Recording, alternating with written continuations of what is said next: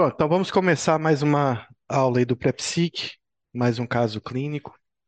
Essa aula aqui é bastante importante, é um caso bem interessante. Então a gente vai começar nossa aula de hoje com um caso clínico, que eu não enviei antes, justamente para criar um certo suspense aí para vocês. Então, é um caso de João, que sempre foi muito tímido, mas isso ficou mais evidente na sua adolescência.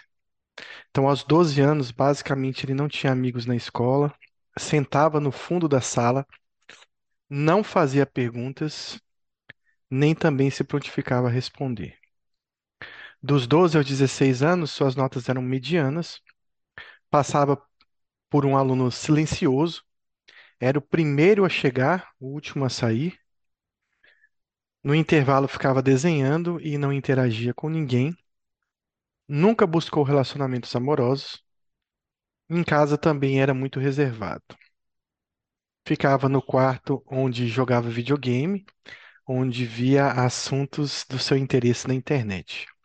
Porém, participava das refeições em família e de alguns eventos familiares, né, outros familiares, como primos, na qual ele conseguia rir e interagir mais.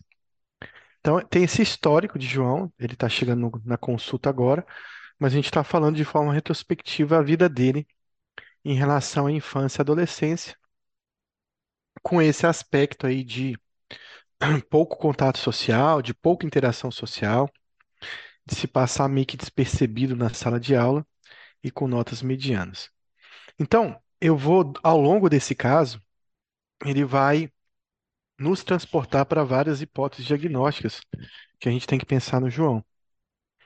Então, ao longo do texto da história, eu vou parar para fazer perguntas sobre diagnóstico, sobre hipótese diagnóstica. Então, quem quiser responder aí no chat, quem quiser falar, eu vou fazer algumas anotações aqui, porque provavelmente vocês vão mudar, talvez, de hipótese durante o curso da, da história.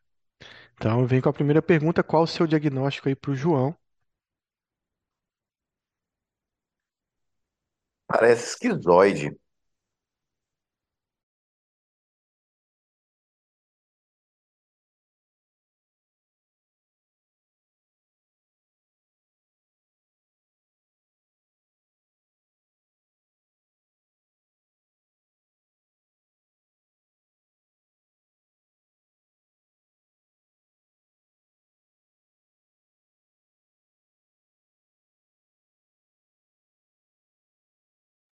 Então, a primeira palavra que foi falada foi esquizoide, por Luiz, e Florentino também acha que ele pode ser esquizoide. Mas aí, pensando no esquizoide, a gente não pode pensar em outros diagnósticos diferenciais, não?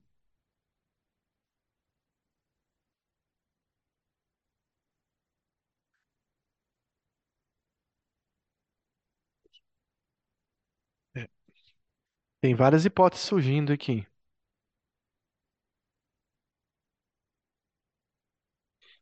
Então, surgiu a palavra depressão.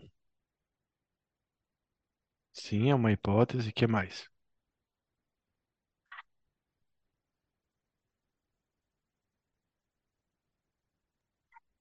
Autismo. Surgiu a palavra autismo.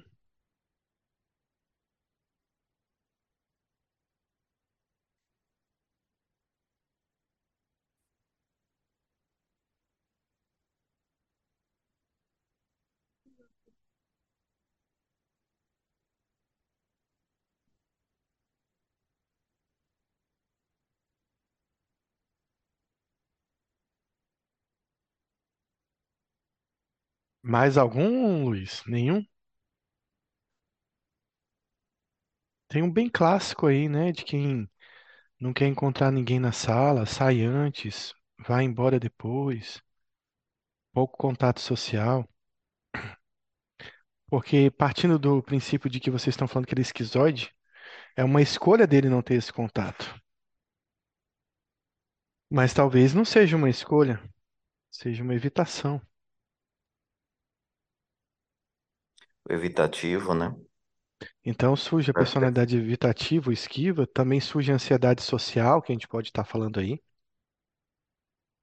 entre várias outras que a gente pode estar pensando por aí. Bom, eu vou seguir com o texto, mas a gente conseguiu, de certa forma, lançar aí vários diagnósticos diferenciais, né? Esquizoide, depressão, autismo, evitativo, eh, esquiva, ansiedade social, enfim. Então vamos seguir aqui com o texto. Então, aos 16 anos, ele passou a ter dificuldades para ir à escola. Ele disse que não queria mais, era cansativo, não havia benefícios e ele sofria bullying. Eh, ficou agressivo algumas vezes em que a mãe tentou insistir. Ao mesmo tempo, passou a ficar mais recluso no quarto, desta vez sem nenhuma atividade específica.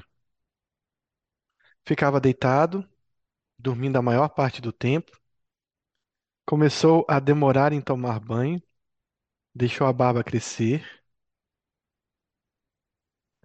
E o cabelo crescer, não cortava mais as unhas. Quando questionado, apenas dizia que não havia nada de anormal e que queria ficar só, pois estava cansado. E agora mudou alguma coisa, não?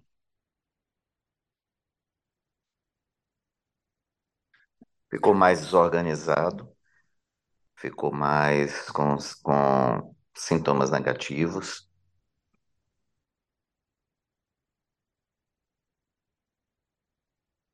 Sintomas negativos ou mais deprimido, talvez?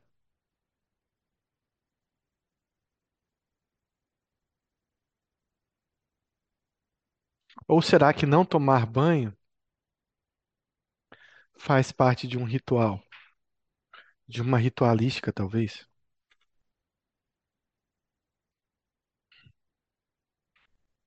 Bom, então eu vou lançar de novo a pergunta. Se agora muda um pouco o diagnóstico, vocês vão manter as mesmas impressões.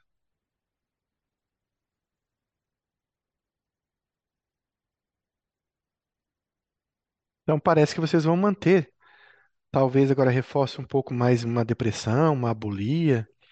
Será que tem algum, algum pensamento obsessivo, alguma compulsão em relação a essa questão da higiene, por exemplo, que está impedindo ele de, de realizar a higiene? Bom, então aos 17 ele é levado de novo ao psiquiatra, dessa vez a contragosto. Dessa vez não, provavelmente a primeira vez ao contra, a contragosto. Nessa época ele participava de quase nenhuma atividade familiar, ou seja, acho que nem para almoçar ele estava indo direito. Ele havia engordado, sua higiene e autocuidado pioraram. Ele dizia não se sentir à vontade, não se, dizia não sentir vontade de fazer nada. A mãe notava alergia, desculpa, não é alergia, lentidão psicomotora e da fala, dificuldade da atenção e da concentração, pensamentos de cunho suicida, aumento do apetite e tristeza.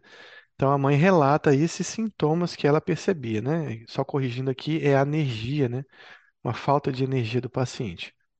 O paciente negava tudo, ele não confirmava a hipótese da mãe, os sintomas que a mãe observava, e ele dizia assim: estava estava tudo bem, é, só me enchem o saco. Foi prescrito também fluoxetina, que chegou à dose de 80 miligramas em três meses. Como ele não havia respondido ao quadro, no terceiro mês foi associado carbonato de lítio, atingindo uma dose de 900 miligramas, com uma litemia de 1,1 miligrama por ml. Deve ser por decilitro, né? É, bom, queria que vocês comentassem aqui qual a hipótese diagnóstica de vocês nesse momento. Se muda um pouco as características em relação ao que vocês viram anteriormente. E se, o que que vocês acharam dessa prescrição dele?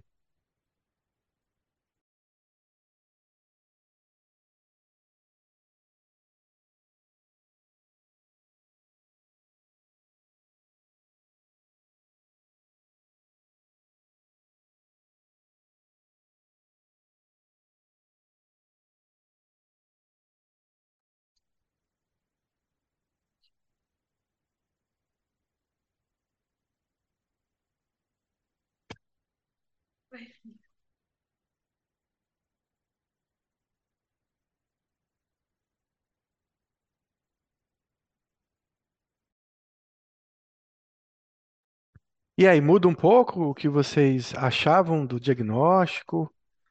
É, o que vocês estão achando da prescrição? Professor, boa noite, colegas, boa noite a todos. Tá aparecendo mu- muito transtorno de personalidade, né? ou um, um bipolar, né? Uma depressão refratária. A resposta aí vai dizer muito, né? Mas parece de personalidade, né? Começou cedo, parece ser meio imutável, é dele mesmo, não existe variação. Eu, eu estaria aí entre esquizoide, um, um esquiva, eu manteria.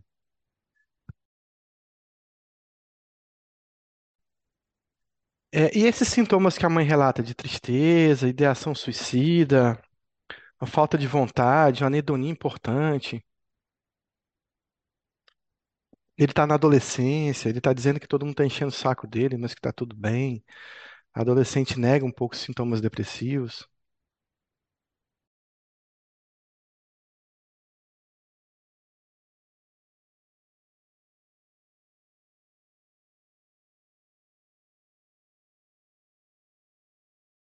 Tem a hipótese aí de ciclotimia. Hum. O fato é assim, ele é adolescente, adolescente muitas vezes vai ter mais sintomas, né, disruptivos, opositores, do que muitas vezes sintomas de tristeza, né? Mas a mãe nota essa tristeza, nota o aumento do apetite, nota essa a bulia que ele tem.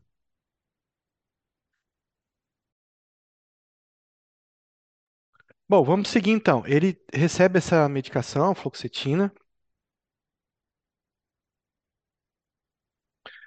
é, e vamos ver o que vai acontecer. Então, o quadro só piorava.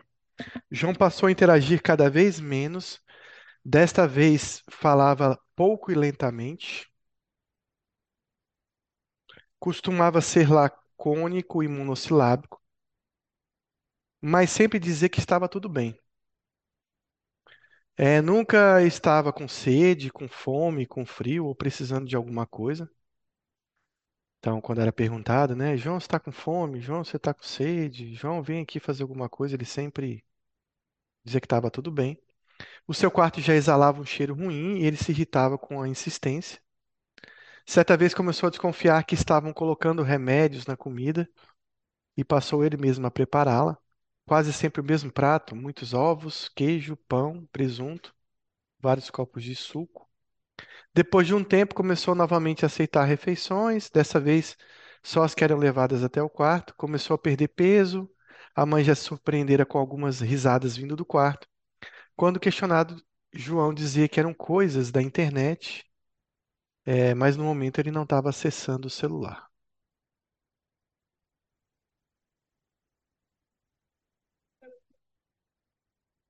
Então pergunta se o fato de ele estar negando tudo é relevante. É, muitos pacientes com quadro depressivo não vão ter insight ou vão negar os sintomas. Vai ter uma, uma negação que pode acontecer em alguns pacientes. Bom, então agora a gente começa a surgir coisas diferentes, né? Ele parece ficar cada vez mais recluso, cada vez com menos contato social, apesar de estar dizendo que está tudo bem. Ele começa a ficar um pouco desconfiado de que a família está colocando remédio na comida dele. Como a família está levando ele no psiquiatra, já deu fluoxetina, já deu lítio para ele, pode ser que essa desconfiança mesmo seja não seja um delírio, mas sim ele está preocupado mesmo de que estejam medicando ele. Depois ele começa a aceitar a comida novamente, ele emagrece. A mãe tem essa questão de perceber algumas risadas vindo do quarto. E ele diz que é um- são coisas que ele está vendo na internet. Bom, acho que é a mesma coisa aqui, então vamos passar. Dos 17 ao 19, então ele recebe outras prescrições, mas ele foi só piorando. Então ele recebeu uma prescrição com fluvoxamina, que chegou a 200 miligramas, quase dose máxima, atrazodona 150, quetiapina 100, carbonato de lítio manteve os 900 miligramas com uma litemia de 1.0. Depois é tentada uma desvenlafaxina de 200 junto com mirtazapina, lamotrigina e risperidona 1 miligrama, e ele não melhora. Alguém quer comentar essa prescrição, a primeira e a segunda?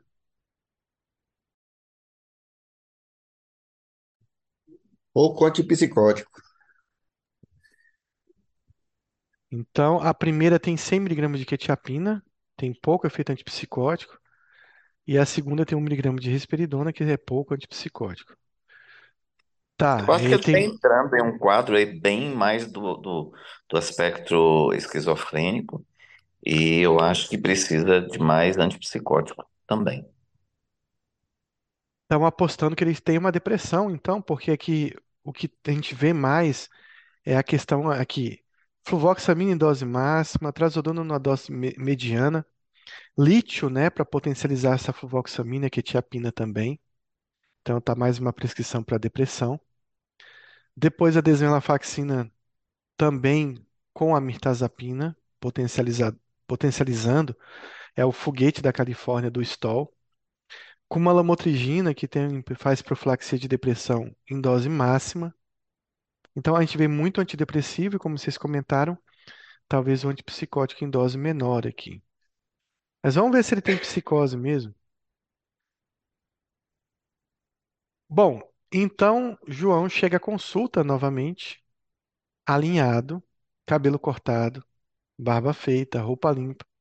Havia se arrumado um dia antes por força de um tio muito próximo que chegara de uma visita há uma semana vindo de São Paulo. Quando a mãe disse agora ele está limpo, João abriu um sorriso rápido.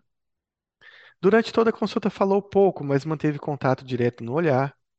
Dizia que estava bem, mas que poderia fazer mais. No entanto, não era claro em que atividades ele poderia fazer. É, negou a gravidade das queixas apresentadas pela mãe. Disse que não gostava muito de pessoas e por isso evitava o contato social. Quanto à higiene, negou que fosse precária. Quanto aos solilóquios e risadas, disse que às vezes se pegava pensando alto e que lembrava de vídeos engraçados na internet, assistidos anteriormente, por isso ele ria. De modo geral, ele falou pouco, não parecia muito incomodado com a situação e foi medicado com duloxetina 120, valproato 1500, lisdexanfetamina 70 miligramas e amitriptilina 75 miligramas. Alguém quer comentar essa prescrição? E se mudou um pouco essa apresentação do João aqui? O João chegou bem melhor agora, né? Isso que eu ia falar, um miligrama de, quetiap- de risperidona já parece que surtiu um efeito, pelo menos no convencimento, né? Mais uma vez eu sinto falta do, da, do- da risperidona ou de algum antipsicótico mais incisivo.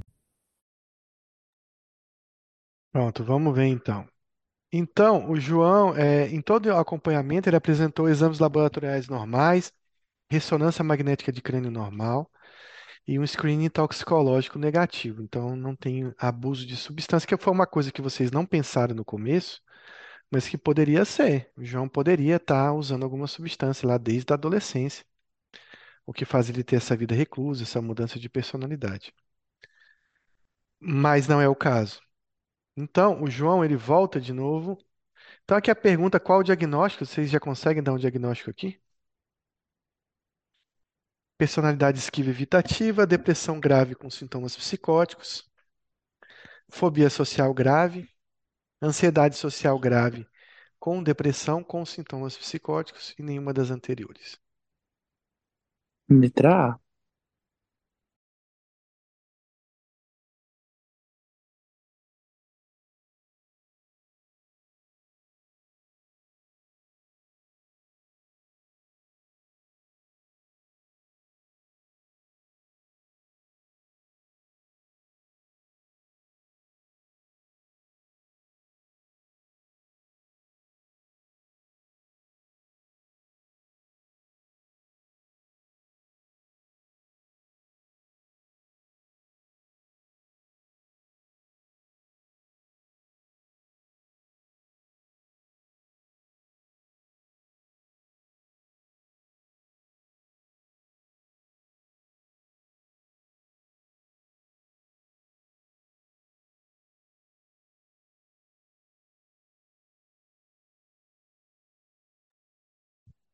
Bom, só tivemos uma resposta aí. Só o Tino marcou a letra A. Ninguém vai marcar nenhuma, não?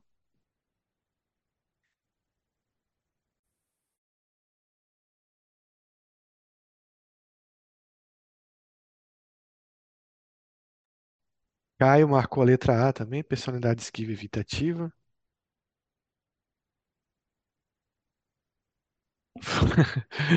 Tino tá marcando A ou E. Eu ainda vou- marcaria. Luiz marcou E. Kalila marcou E. Ou E, né? Bom, vamos continuar aqui pra gente ver. Eu não tinha resposta, não, que essa resposta aqui tá é temporária. Vamos lá. Ele não apresenta melhora com a última prescrição.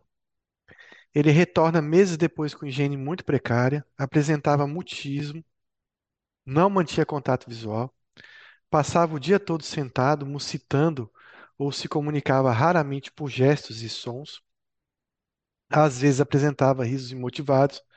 Foi prescrito olanzapina, 20 miligramas ao dia, fluoxetina, 40 miligramas pela manhã, sem apresentar melhora do quadro.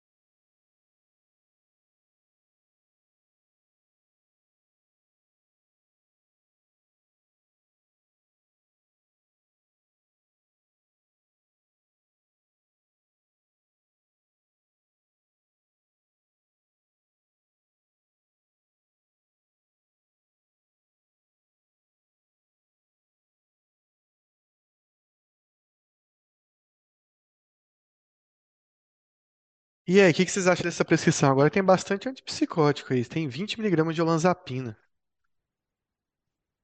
E ele não melhorou. Alguém sugere alguma coisa?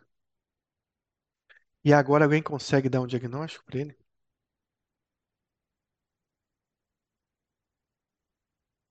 Bom, Eu acho que esse agora, paciente tem esquizofrenia. Certo, você fala que é esquizofrenia. Qual esquizofrenia, Luiz? É befrênica. Uh-uh.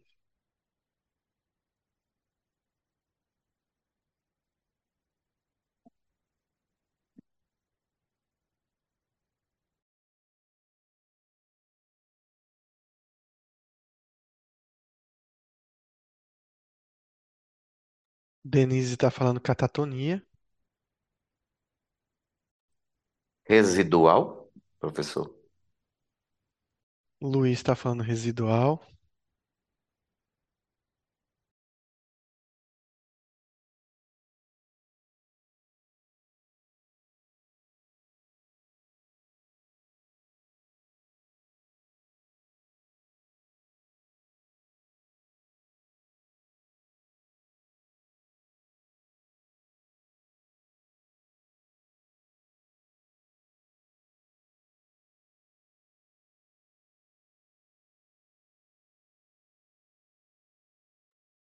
Ainda ninguém matou a charada, ainda não.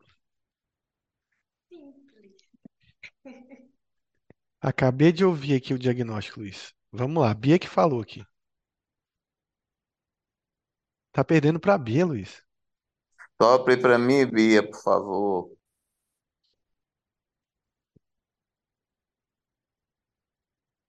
Exatamente, não foi Bia que falou, não. Foi Kalila que falou aqui, mas Denise também tinha colocado aqui também. Esquizofrenia simples, tá? Então, assim, procurou de novo outro psiquiatra e aí recebeu clozapina em substituição a todos os seus medicamentos. Essa clozapina foi alcançada uma dose de 400 miligramas. Então, João apresentou grande melhora, mas apresenta sintomas residuais importantes ainda. Não há mais problemas com autocuidado reclusão e isolamento total. No entanto, João faz apenas algumas tarefas em casa, além de mexer no computador.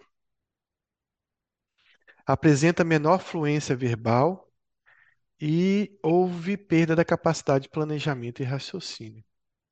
Tem mais dificuldade com contas, interpretação, abstração. E a mãe nota que ele perdeu inteligência. Parece estar mais ingênuo, um pouco desinibido, inseguro e não parece notar quando se comporta de forma diferente. São dificuldades e perdas que ele não percebe. Parece que ficou com um certo retardo mental, afirma a mãe. Após esses anos todos aí de doença, e esses anos todos sem um, um diagnóstico preciso. Então, é, e agora, né? A gente vai falar desse Professor, diagnóstico. é, Sim, Luiz. deixa eu comentar só um pouquinho aqui em relação a essa esquizofrenia aí. Por que que eu coloquei hebefrênico? Eu achei que no início ele tinha alguma coisa ainda de não, não tão. Eu achei que ele teve uma evolução, né? É, claro, para pior, perdendo é, cognição, perdendo, é, se tornando pueril, se tornando infantilizado. Eu achei que a, a esquizofrenia simples ela já começava é, com muitos sintomas negativos e ficava é, é como se ela não tivesse uma evolução. Ela começa de um jeito e termina do mesmo jeito. É, e por isso que eu achei que ela estava mais parecida com a hebefrênica, como se tivesse uma evolução para sintomas negativos. No início tinha sintomas psicóticos, é, e que depois foi evoluindo para uma, para uma, uma, uma hebefrenia. Queria que o senhor comentasse isso aí. Tá, eu vou comentar então, Luiz. O, o que acontece na, hebefrenia é que eles são pacientes proativos. Eles são pacientes falantes, eles são pacientes participativos, eles são pacientes que se envolvem na vida dos outros até de forma exagerada. Eu acabei de, estava numa pizzaria ali, tá dentro da pizzaria, lá dentro no caixa, e daqui a pouco entra um paciente meu hebefrênico, né? Porta dentro da pizzaria, porque lá da rua, bem de longe, ele me enxergou e veio bater papo comigo. E ele tá ali andando, provavelmente entregando panfleto, entregando, é, andando desde de manhã. E rodando pela rua conversando com todo mundo, né? Então ele parou para conversar para mim, para explicar a vida dele no CAPS, o remédio que o outro médico mudou, mas que ele queria acompanhar comigo, tal, e etc. Então eles eles são sociáveis, né? O hebefrênico ele se envolve na, na vida e na vida dos outros de forma plena. Então eles falam, eles conversam.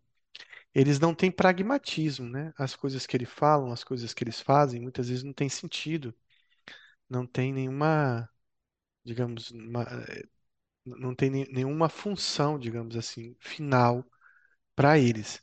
Esse é um paciente que a gente vê o contrário, ele caminhando para um isolamento, né? Sempre ele está desde a escola caminhando para um isolamento, para um traço de personalidade esquizoide, como vocês colocaram, porque não parecia ser uma dificuldade do contato social, parecia que ele não gostava e ele procurava reclusão. E não só ele vai caminhando para um isolamento social, ele tem um sintoma muito importante da esquizofrenia simples, que é a abulia, né? Que é a perda completa ou total da vontade. Então, o paciente perde vontade, ele perde prazer e ele tem sintomas que parecem muito de sintomas depressivos. Eu coloquei esse caso aqui justamente para a gente fazer um diagnóstico, como a gente está no módulo de humor ainda, a gente fazer um diagnóstico diferencial né, com depressão ou com depressão com sintomas psicóticos.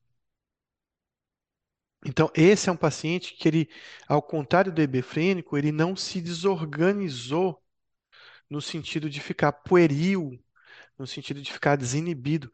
Porque se você parar para prestar atenção na palavra hebefrenia, ela significa exatamente isso. Ser pueril, ser infantilizado. Aqui no final, a gente até vê que ele está mais desinibido, ele parece que perdeu inteligência, que é uma característica também da hebefrenia. Mas ao longo do curso, né, da doença, ele apresenta uma, uma mudança no sentido de uma bulia, de uma depressão, de uma anedonia, e no sentido de um isolamento social, de diminuição da produção da fala, diminuição da produção, né, do, do pensamento, né, uma alogia. O hebefrênico tem essa alogia, mas a fala dele e o pensamento continua sendo muito produtivo. Como eu falei, é produtivo, mas não é pragmático, né? Então, ele produz muito pensamento, ele produz muita fala, ele produz muito comportamento, mas esse comportamento é completamente desorganizado. Na esquizofrenia simples, não. Ele vai tendo uma reclusão de tudo.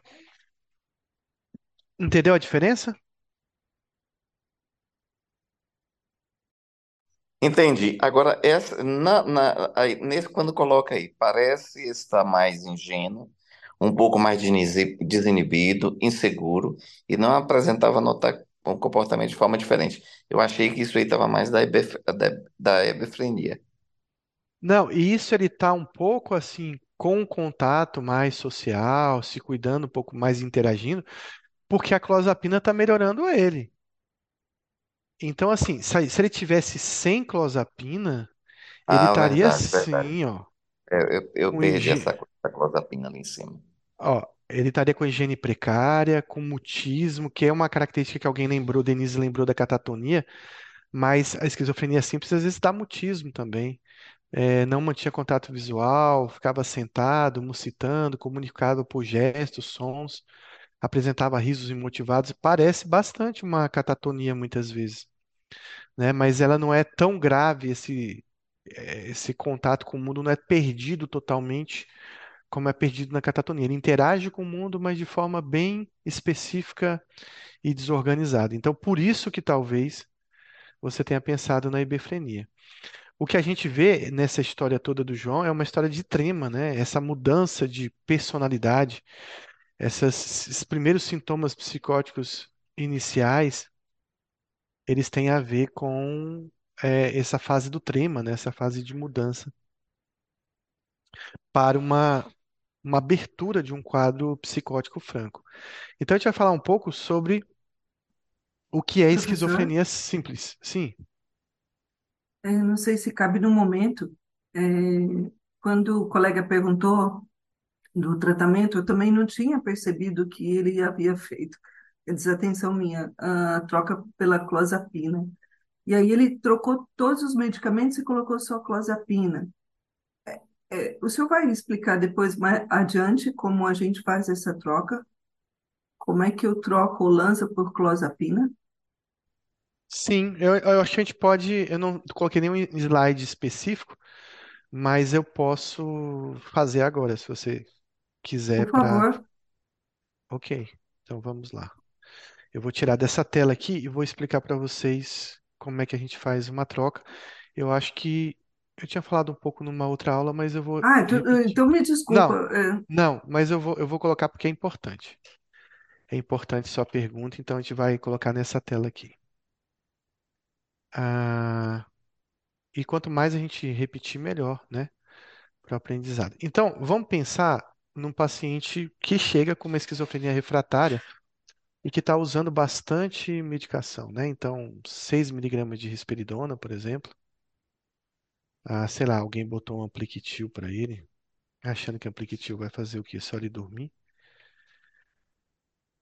Ah, colocar aqui bastante coisa para ele. uhum.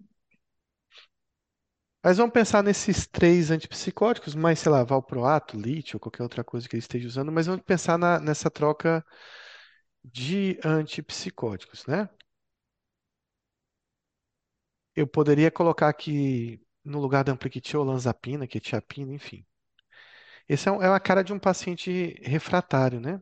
Às vezes o paciente vem assim, ó, olanzapina, botar olanzapina para ficar mais ilustrativo. Olanzapina, 30 miligramas. Bom, é muito remédio para uma pessoa só. Então, o que que a gente faz aqui? A gente tem que escolher, como a gente vai introduzir a clozapina, a clozapina tem alguns complicadores, né? Algumas complicações, não só de interação, mas em questão de efeitos colaterais mesmo. Então, a gente tem que pensar na clozapina como sedação. Sedação é um grande problema da clozapina inicialmente. Outro problema é a cialorreia que ela dá. Então, se eu estiver usando algum remédio que tenha que dê mais cialorreia, também isso vai ser um problema. Outra questão é a questão da convulsão, né, que a clozapina também cursa com convu- convulsão. E outro problema é a questão das arritmias, porque a clozapina ela está relacionada a uma cardite, né, principalmente nas primeiras seis semanas, uma miocardite que pode ser grave e que a gente vai rastrear essa miocardite aí com troponina, com PCR e quem se quiser fazer eletro também com eletro nas primeiras seis semanas. Isso é importante dizer dessa questão da cardite, da, da clozapina, porque se a gente utiliza, por exemplo, a olanzapina, quetiapina, que são medicamentos que causam arritmias, que aumentam o intervalo QTC, a gente vai estar implicando no maior risco quando a gente associa com a clozapina. Então, o que que eu costumo fazer? É, porque também isso não é muito explicado em livro, né? O que que a gente vai fazer primeiro? Bom, além, a primeira coisa é que você tem que escalonar a clozapina lentamente. Então, a gente começa a clozapina com 25 miligramas e a cada três dias, por exemplo, seria uma recomendação de literatura, você aumentar a 25 miligramas. Ou seja, três dias 25, mais três dias 50, mais três dias 75, mais três dias 100. Quando você chega a 100 miligramas, você pode começar a fazer aumentos de 50 ou diretamente aumentos de 100 miligramas. É, lembrando que a gente está, ao mesmo tempo que verificando o risco de uma cardite nas primeiras seis semanas, nós estamos fazendo hemograma para verificar se o paciente não está evoluindo com uma granulocitose. Então, essa é a evolução, né, da prescrição da clozapina. É, a clozapina é importante uma coisa que ela deve ser dividida em dois horários no começo do tratamento. Depois que o paciente estiver estável, não tem tanto problema de você usar no horário único, tá? Mas no começo do tratamento, prefere-se dividir 25 de 12 em 12, 50 de 12 em 12, 100 de 12 em 12, né? 200 de 12 em 12. Depois de um tempo, a gente pode deixar uma dose mais noturna. Ó, é interessante é que é, no começo, como dá muita sedação, você pode deixar uma dose menor de manhã e uma dose maior à noite também é outra coisa que a gente faz. Mas vamos pensar na escolha do remédio. O que que eu começo a retirar aqui primeiro? Então, é, eu penso nas drogas que dão mais sedação, que dão mais arritmia, para retirar primeiro. Então, dentre essas aqui, com certeza a olanzapina seria o meu foco de retirada. Então, à medida que eu vou retirando, introduzindo a clozapina, rapidamente eu tiraria a olanzapina, talvez na primeira semana, duas semanas no máximo. Depois, com a risperidona, então posso reduzir, por exemplo, 10 miligramas a cada três dias. Conforme eu vou aumentando a clozapina a cada três dias, eu posso ir reduzindo a olanzapina. É, se sobrar só risperidona e haloperidol, eu não vou ficar tão preocupado para ir introduzindo essa clozapina lentamente, retirando esses dois. Dos dois, a gente prefere deixar por último o haloperidol. Então, com certeza, eu ia tentar aqui é, tirar a risperidona primeiro. Por que o haloperidol por último, né? Por uma questão importante, ele é o mais incisivo de todos aqui. Então, se a clozapina ainda não estiver numa dose adequada, eu estou mantendo um remédio que tem um controle, pelo menos por sintomas positivos, mais de forma mais eficaz. A outra questão é pela segurança do haloperidol, segurança em relação à sedação, segurança em relação à função cardíaca. Então, com certeza eu deixaria o haloperidol para ser o último a retirar. Tá? Então, é basicamente essa essa troca que a gente faz com a olanzapina. Não sei se ficou claro ou se poderia explicar de uma forma melhor, mas Ficou, sempre professor. Ficou super claro. A minha dúvida é porque eu sempre achava que ah, o antipsicótico que dá mais sedação, ele seria o último a ser retirado, justamente porque, como dá sedação, aí eu teria que escalonar mais por mais tempo, entendeu? Mas eu achei ótima essa explicação do senhor. Acho que acho que da próxima vez eu vou optar por fazer isso, deixar o haloperidol por último, por conta dessa condição de ser mais incisivo. E não só mais incisivo, mas por ter uma, uma, uma segurança maior, né? Sim. Então, o haloperidol, Professor, esse é... Oi, pode perguntar. a clozapina, o alvo dela, no- nesse caso, seria quantos miligramas para ele, para esse paciente? Pelo menos.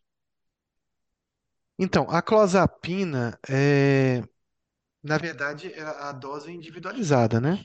Então, Uhum, a gente fala que a grande maioria dos pacientes eh, melhoram com uma dose até 500 miligramas, mas a literatura fala que pode chegar até 700, até em alguns casos 900 miligramas.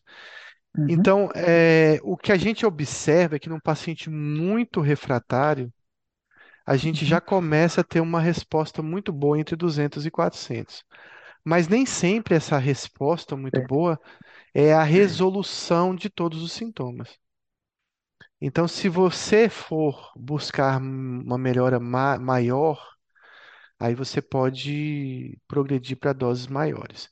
Geralmente, você chega a 700, é, 900 em pacientes super refratários. É, é, Florentino está aqui com- na aula e a gente acompanhou em conjunto, né?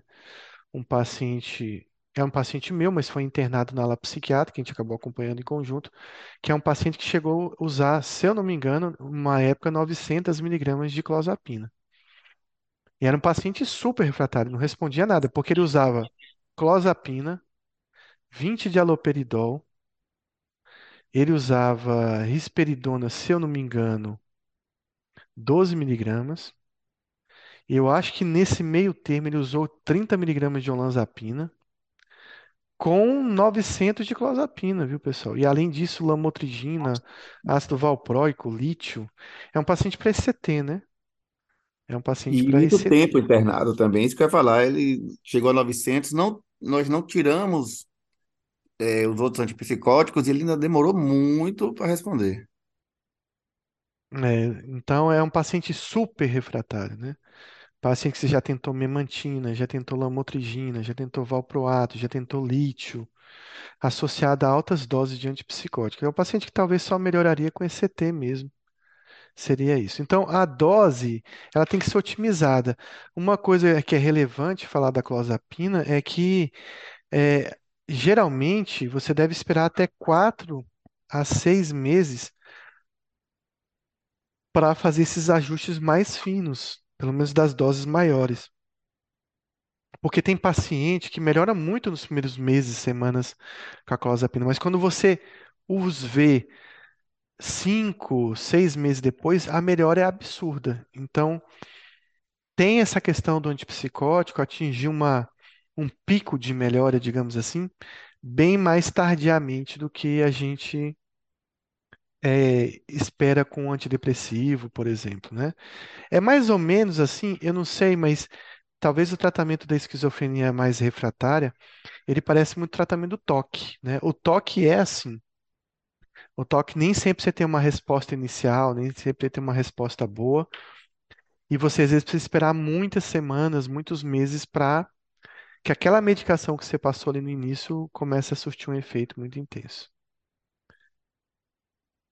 Professor, é, eu gostei muito daquela. Se você se lembra daquele paciente nosso lá do IPMED, que nós Hum, é, mamamos a olanzapina e introduzimos, né? Iniciamos com a clozapina.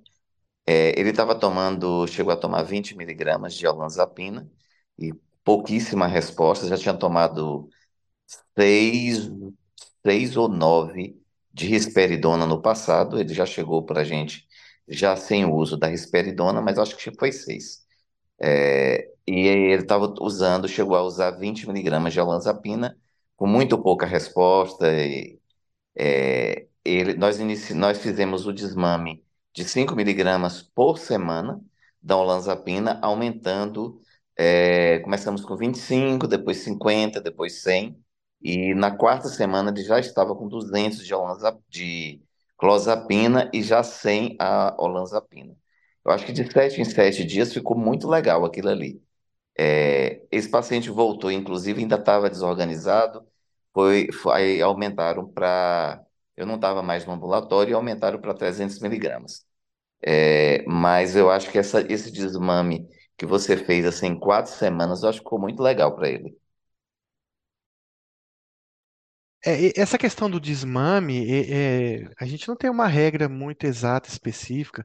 Às vezes o Stall coloca algumas tabelas assim, mas é difícil de seguir, é meio que empírico, vai depender da, da sua capacidade de reavaliar o paciente na próxima semana, daqui 15 dias, né? No caso da- do ambulatório da IPMED, lá em Salvador, então tem essa questão de que o paciente só retorna com 30 dias depois, né?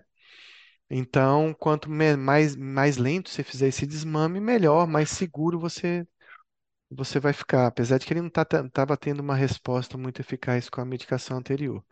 Esse foi aquele paciente que você estava com medo de entrar com a clozapina e depois você ficou achando a clozapina o melhor remédio do mundo? É esse aí, não? Esse mesmo. É que você olhou para mim e falou assim, pô, professor, clozapina já? Né? Porque é- é- é- existe essa, essa questão, né? Eu acho que você surpreendeu com a minha decisão de logo entrar com a clozapina.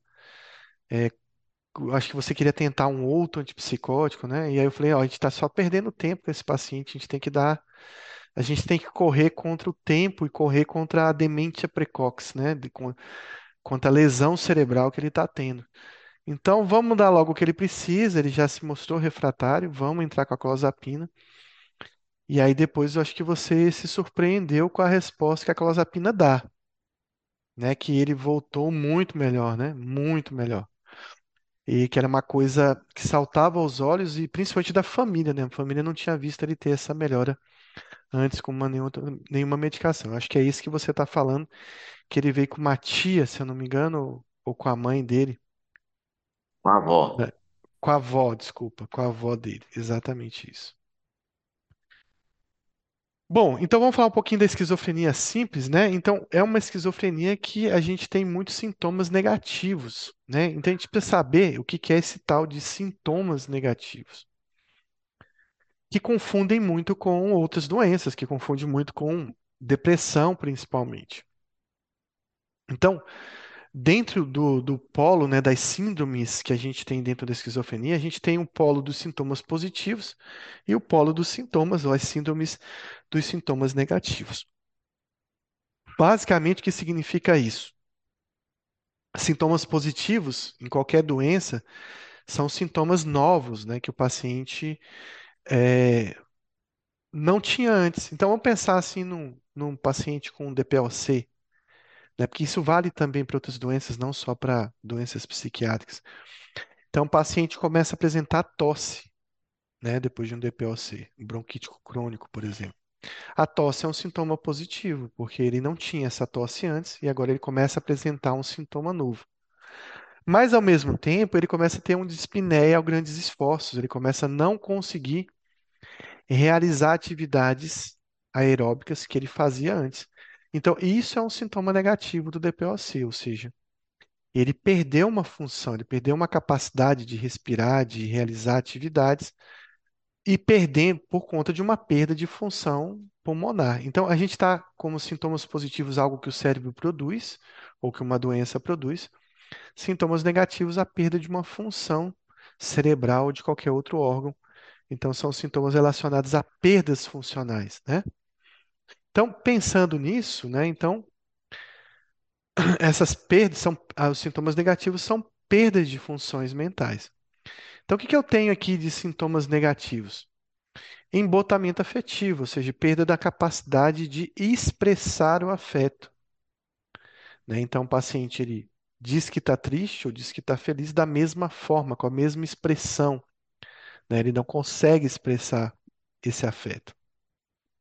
Um retraimento emocional, uma dificuldade de sentir as emoções, alegria, tristeza, dor, eh, medo, ah, ansiedade, né? Então, todas as emoções acabam ficando anestesiadas, reduzidas. Uma ausência de prazer. O paciente gostava de jogar, para de jogar, ele gostava de eh, praticar esporte, ele para de, para de praticar esporte, de conversar, de sair, de tocar um instrumento, de estudar. Então, ele tem uma ausência, né, de prazer e ac- acaba perdendo a, a capacidade de ir fazer essas atividades, principalmente por uma questão da vontade, né, do desejo estar diminuído. Ele também tem alterações no afeto, que eu comentei, no humor e na socialização. Então, um paciente que não consegue expressar emoções, que tem uma emoção muitas vezes anestesiada, sem uma empatia, sem uma, uma expressividade, às vezes até alterações é, incongruentes ou incompatíveis, como labilidade, incontinência afetiva, chorar do nada, rir do nada, ou uma incongruência mesmo, né? Uma, uma, uma paratimia, né? Que é o que tinha, por exemplo, Coringa no filme dele, em que ele, ele quando ficava triste dava risada, né? Então isso seria uma paratimia. Então tem um humor, um afeto oposto a uma ideia, uma emoção. E também isso vai levar a um distúrbio da socialização desse paciente. Vejam que o João tinha tudo isso. Ele passou a ficar mais recluso, ele passou a ter alterações do humor, parecia uma depressão, ele tinha uma anedonia, ele não estava se socializando mais, às vezes se mostrava mais irritado com alguma coisa. Outros sintomas, deixa eu ver que isso vai vir, sintomas negativos. Então, a logia, que é a perda da capacidade da lógica, do raciocínio, do juízo crítico, da inteligência. Então, a mãe de João falava: parece que ele tem um déficit agora, parece que ele não percebe as coisas que ele não está conseguindo fazer, parece que ele tem alguma função cerebral ficou danificada. Então, essa perda da inteligência, da logia, é, é comum também dos sintomas negativos. A gente vai ver esquizofrenias em que o paciente ele perde muita inteligência e esquizofrenias onde o paciente tem uma inteligência preservada. Também um pensamento estereotipado, né? Então, um tipo de raciocínio diferente, às vezes que altera não só o pensamento, mas a fala, gestual, a- a- os gestos do paciente, a atitude do paciente, que a gente pode chamar de maneirismo, né? Então, o paciente tem uma, uma fala, uma linguagem, né, mais estereotipada. Uma dificuldade no pensamento abstrato, o pensamento abstrato, entender metáfora, entender a linguagem, a linguagem figurada, ela depende muito da inteligência do paciente. Então, quanto menor o nível intelectual de uma pessoa, mais dificuldade ela vai ter de entender uma metáfora. E aqui, como existe uma regressão da inteligência, geralmente nos sintomas negativos, o paciente tem uma dificuldade de abstração que a gente chama de concretismo, né? Uma ca- incapacidade de, de entender a linguagem figurada e apenas entender a linguagem concreta. Também são pacientes que estão ali com prejuízo de atenção, prejuízo da concentração, um certo prejuízo da memória, alterações da inteligência, alterações da cognição e da atenção tam- também estão presentes. Então, outros sintomas negativos, falta de espontaneidade, a volição ou abulia, ou hipoabulia, que é o paciente sentir essa perda de vontade, não é, não tem mais espontaneidade para fazer nada, se torna mais passivo, né, recluso, aceita comida. Tinha essa questão da passividade dele em relação, por exemplo, tá sentindo frio, tá sentindo calor, tá sentindo fome, tá sentindo sede? Não. Se botasse uma coberta, ele ficava, se mandasse ele arrastasse ele para o banho, talvez ele iria, se desse comida, talvez ele comeria. Então, essa atitude de meio que passividade em relação aos outros. Então, alteração na vontade também é muito importante dos sintomas negativos. O ruim dos sintomas negativos é que ele está bastante conectado às regiões frontotemporais, ou seja, o sistema mesocortical. Então você vai ver nesse- nesses esquizofrênicos alterações ali do córtex pré-frontal, temporal, do córtex frontal e temporal, eh, levando a lesões cerebrais que parecem muito lesões degenerativas típicas de um paciente com Alzheimer. Eu estava dando aula esse final de semana em Fortaleza e por acaso, não sei se ela está aqui, mas uma das nossas alunas é radiologista e trabalha com ressonância. Deixa eu ver se eu encontro ela aqui. Ah, e aí ela- a gente estava conversando e ela me dizendo que quando ela às vezes pegava um paciente jovem, né, com esquizofrenia,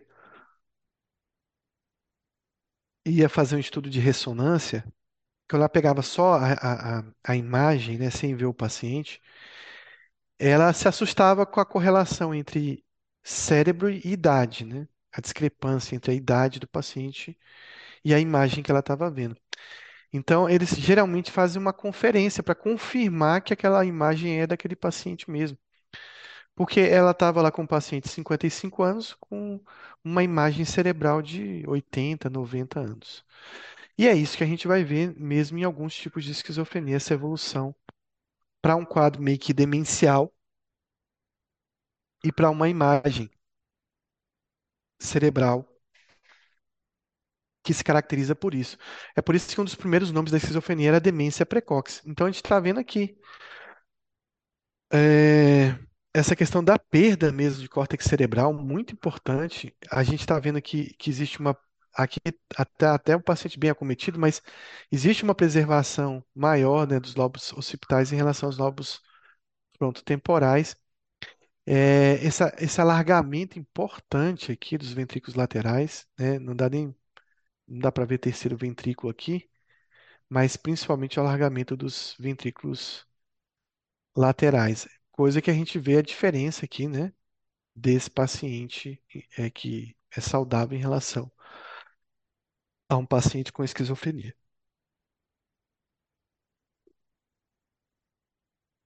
Então esse aqui é um paciente típico, né, de um paciente típico de doença de Alzheimer.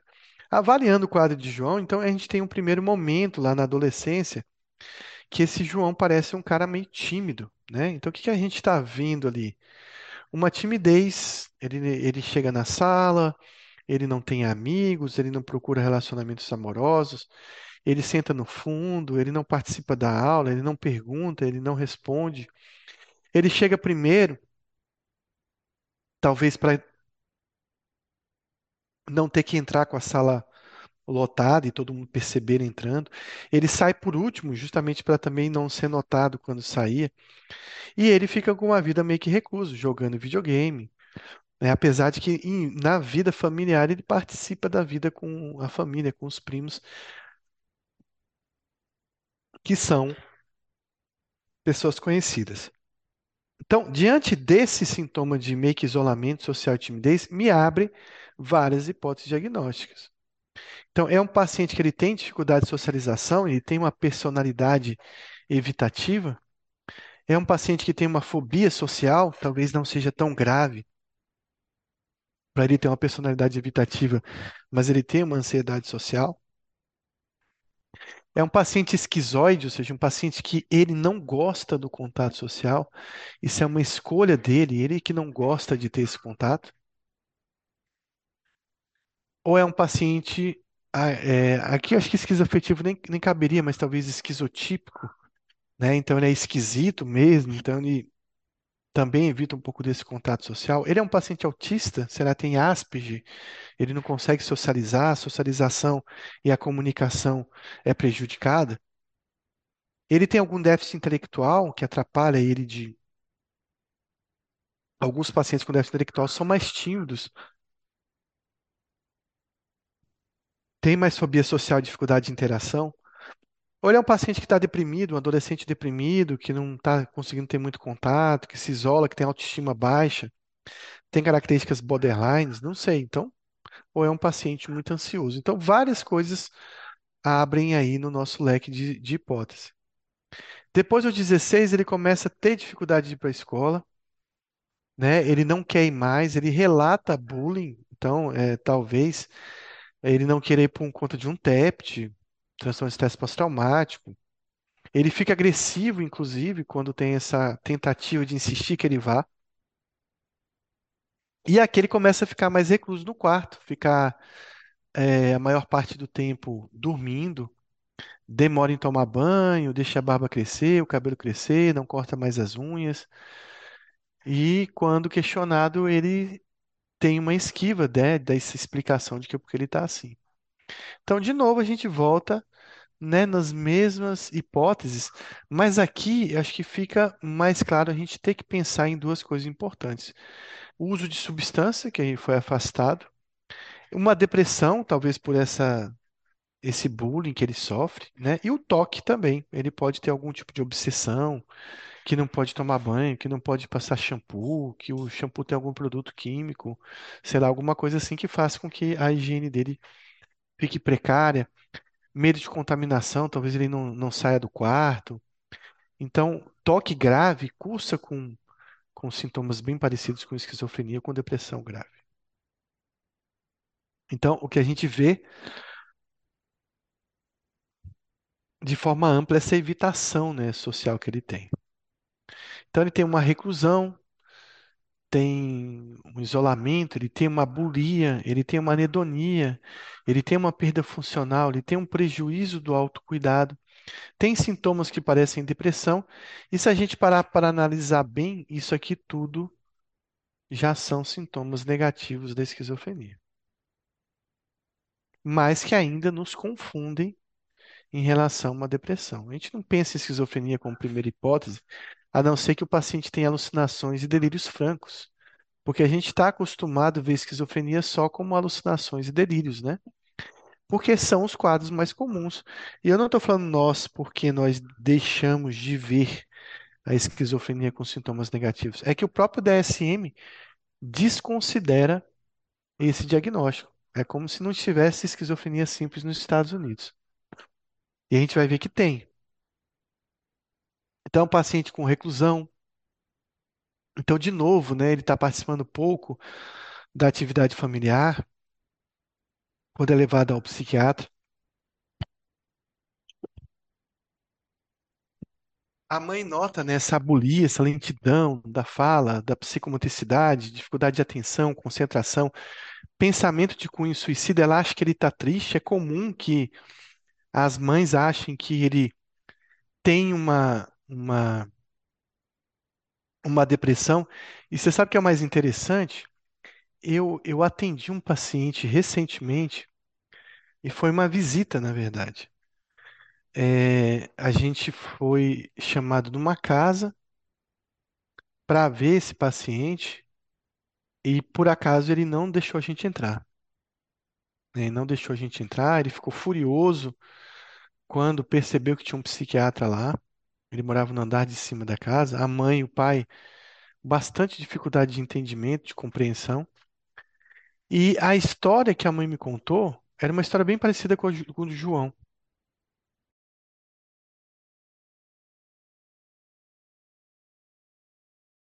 Isso.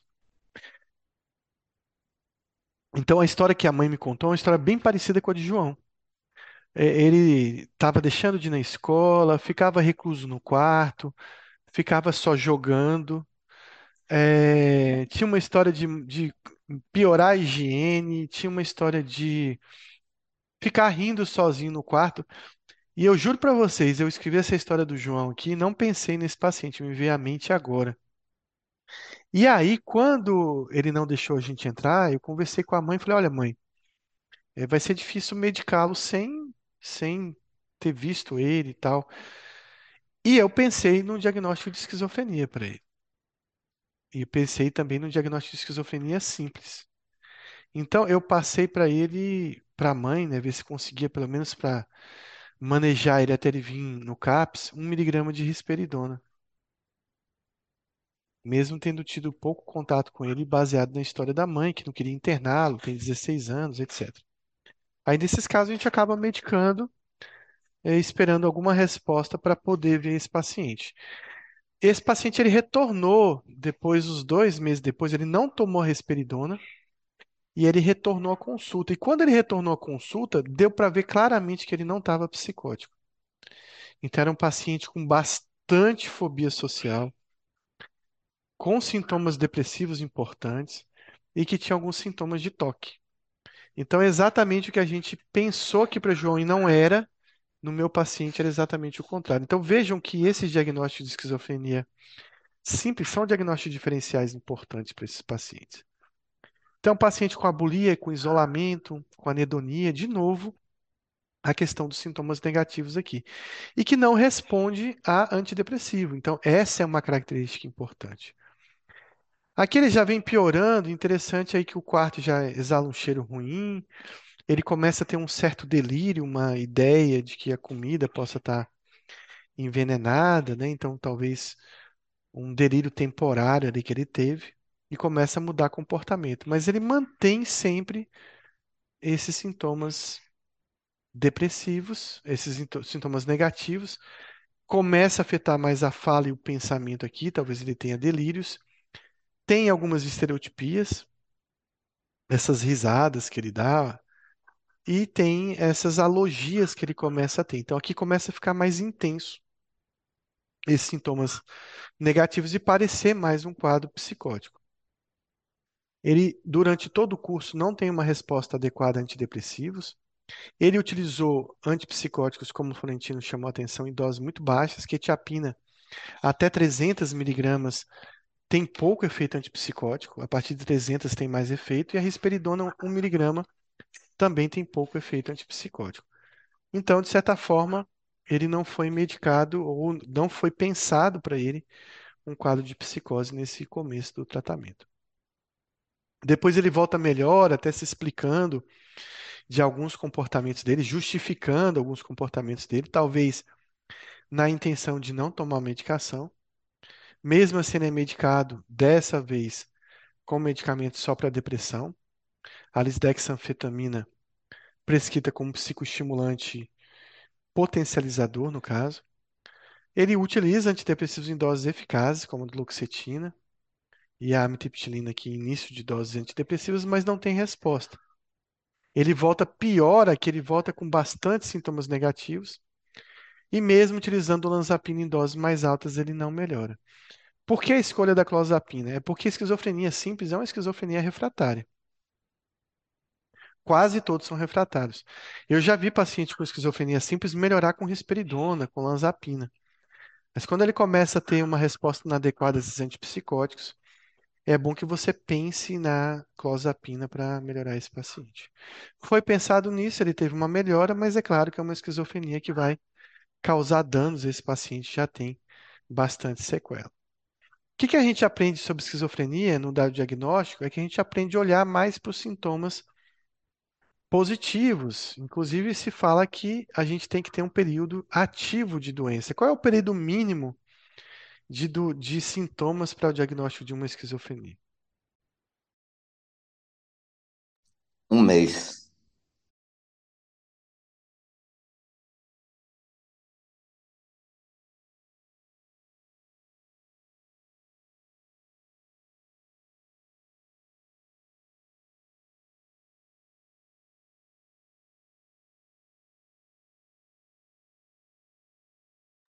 Não são seis meses, não?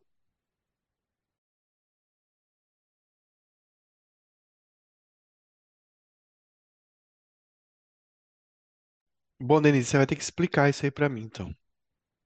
Eu me confundi agora, achei que, era, que eram seis meses. É, podem ser, podem ser 30 dias, mas ele tem que ter um prejuízo que permaneça pelo menos seis meses. Pronto, Ele, então, po- na ele ve... tem que ter o Não sei se eu residual. expliquei bem. Oi? Ele tem que ter o período de um mês, e, mas ele vai ter Sintomas. é, efeitos residuais, sintomas residuais por seis meses. Pronto. O que muda em tudo que a gente está falando é a forma como eu perguntei. E a forma como eu perguntei pode gerar respostas diferentes. Então, eu perguntei quanto tempo mínimo de sintomas ativos um paciente tem que ter para ter esquizofrenia. E de sintomas ativos, ou seja, delírios, alucinações, ele precisa de pelo menos um mês. Mas quando eu faço a pergunta, quanto tempo, no mínimo, de sintomas residuais, né, e ativos ele pode, ele tem que ter, aí sim a resposta são seis meses. Então, eu só posso dar diagnóstico de esquizofrenia depois de seis meses, mas ele tem que ter esse período inicial onde os sintomas estão ativos da doença. E esse período é um período que define ah, o surto psicótico do paciente. A fase psicótica franca do paciente tem que durar pelo menos 30, 30 dias. Então, tem um tempo mínimo, sim, que é o tempo de 30 dias desses sintomas. É claro que eu tenho que levar em conta o tratamento. Se o paciente não recebeu o tratamento, eu conto 30 dias. Se o paciente foi tratado com risperidona e ele melhorou nas primeiras duas semanas, é, e esses sintomas mais ativos, né, se resolveram, aí eu não preciso contar esses 30 dias. Mas, para o diagnóstico de esquizofrenia, é importante dizer que os sintomas residuais permaneceram, mesmo com o uso da risperidona. Então, a risperidona não resolveu tudo. Que se tivesse resolvido, talvez não seria o diagnóstico de esquizofrenia. Então, tá aqui a pergunta: se eu iniciar tratamento antes de 30 dias, nesse caso, eu não preciso contar o tempo se o paciente tiver tido uma resposta. Então, vamos olhar aqui quais são o que a gente precisa para dar o diagnóstico de esquizofrenia. Então, pelo menos um mês de sintomas ativos ou menos se tratados com sucesso. Mas é importante na esquizofrenia que ele tenha dois sintomas presentes de forma significativa. E dentre esses dois sintomas, pelo menos um tem que ser delírio, alucinações e discurso desorganizado. Então, eu posso ter entre cinco sintomas, dois sendo um deles um sintoma positivo: delírio, alucinação e discurso desorganizado. Além disso, eu posso ter comportamento grosseiramente desorganizado ou catatônico. E por último, os sintomas negativos que a gente vem falando. Então, por exemplo, dando exemplo, um paciente que tem sintomas negativos e alucinações, por um período de 30 dias de forma ativa, ele é um paciente candidato a ser esquizofrênico. Um paciente que tem delírios e alucinações, a mesma forma. Um paciente que tem delírios e discurso desorganizado, a mesma forma. Porém, porém, pelo que está escrito aqui no DSM-5, se eu tiver um paciente com comportamento grosseiramente desorganizado e sintomas negativos, ele não poderia ser classificado como esquizofrênico. E é o que acontece com o João. O João, durante toda a doença, tem pouquíssimos delírios, não dá nem para considerar. A gente não vê alucinações nele, não vê desorganização do comportamento, mas a gente vê que o comportamento sim se desorganiza e ele tem muitos sintomas negativos. Então, a esquizofrenia simples, teoricamente, ela não é contemplada pelo DSM-5. Inclusive, eles citam muito pouco esse termo esquizofrenia simples. Mas com certeza na prática vocês vão ver. E o que a gente acabou de ver é a parte, né, do critério A do DSM-5. Essa parte que fala dos 30 dias. Bom, então quais são os sintomas que definem uma psicose? Então, primeiro eles são os delírios. Pode ser qualquer delírio para um diagnóstico de esquizofrenia. Então, pode ser um delírio de culpa, um delírio niilista, delírio de grandeza, delírio paranoide, delírio de perseguição, delírio de influência, delírio de identificação. Todos são delírios que podem ser classificados dentro da esquizofrenia. O delírio de grandeza e delírio persecutório é um dos mais comuns. Além disso, o segundo sintoma são as alucinações. Então, qualquer modalidade de alucinação. Vejam que o João não tinha nenhuma alucinação. Ele não tinha alucinação auditiva, ele não tinha alucinação visual. Então, qualquer modalidade, mas as alucinações auditivas são as mais importantes para o diagnóstico de esquizofrenia. Discurso desorganizado, que na verdade o pensamento fica desorganizado, né? Eu só desorganizo meu discurso porque eu desorganizo a forma como eu penso. Na verdade, o discurso é apenas, digamos, a manifestação do pensamento. O comportamento também pode ser grosseiramente desorganizado ou catatônico. O que é isso? Ah, o João não tomava banho, o João ficava rindo sozinho, o João de repente começou a trancar a porta do quarto, foi visto andando nu pelo quintal. Isso é um- são exemplos, né, de comportamentos grosseiramente desorganizados, comportamentos que não são típicos do paciente. Ou a síndrome catatônica que a gente viu também. E os sintomas negativos, que são os principais sintomas sentidos aí pelo João. Então, o critério A, a gente vê os delírios, alucinações, o discurso desorganizado, o comportamento desorganizado e os sintomas negativos. Mas tem alguns detalhes. Então, o primeiro deles é que eu preciso, para ter o diagnóstico, dois desses sintomas. A gente já tinha comentado isso. Porém, dentre esses dois sintomas que eu preciso ter, um deles, pelo menos, tem que ser delírio, alucinações e discurso desorganizado. Então, de novo, repetindo, teoricamente, João não estaria classificado como um tipo de esquizofrenia aqui no caso dele. Ele não tinha esses três sintomas que são fundamentais para o diagnóstico de esquizofrenia. Então, a gente acabou de ver todo o critério A do DSM-5 para esquizofrenia. E aqui a gente pode falar um pouquinho das vias dopaminérgicas, porque isso vai ser importante para a gente entender a medicação e os sintomas que o João tinha. Então, vejam que a gente tem basicamente cinco vias dopaminérgicas. Eu não coloquei a última aqui porque ela é recém-descoberta e a gente não sabe muito bem para que ela funciona. Comum da gente tentando analisar nosso principal órgão, a gente sabe muito pouco sobre o cérebro ainda. Quem acha que a gente sabe muito de neurologia e de psiquiatria se confunde, porque na verdade são duas ciências que estão começando bem. É muito mais fácil analisar um rim e um fígado do que esse computador complexo que é o cérebro. A gente vai levar uns 200 ou 400 anos ainda para entendê-lo. Isso se ninguém tiver destruído o planeta até lá. Bom, a gente tem quatro vias importantes: a via mesocortical, a via nigrostriatal, a via túbulo-infundibular e a via mesolímbica. O que, que eles são importantes aí? Então, eu vou falar um pouquinho aqui da via mesocortical, que é a via que aí é responsável por levar dopamina às áreas do córtex frontal ou pré-frontal. São áreas importantes para a nossa inteligência, juízo crítico, planejamento, a nossa relação com a vontade, desejo, controle, desinibição, inibição, violência, agressividade. Controle emocional está muito ligado ao córtex pré-frontal. Ou ele tem ligações com essas outras áreas cerebrais. Inteligência, vontade. Basicamente, eu falei aqui de muitas coisas que estão relacionadas a sintomas negativos. Então, você tem uma área que controla vontade, controla, controla desejo, motivação, né? Controla inteligência, fala, linguagem, é, abstração.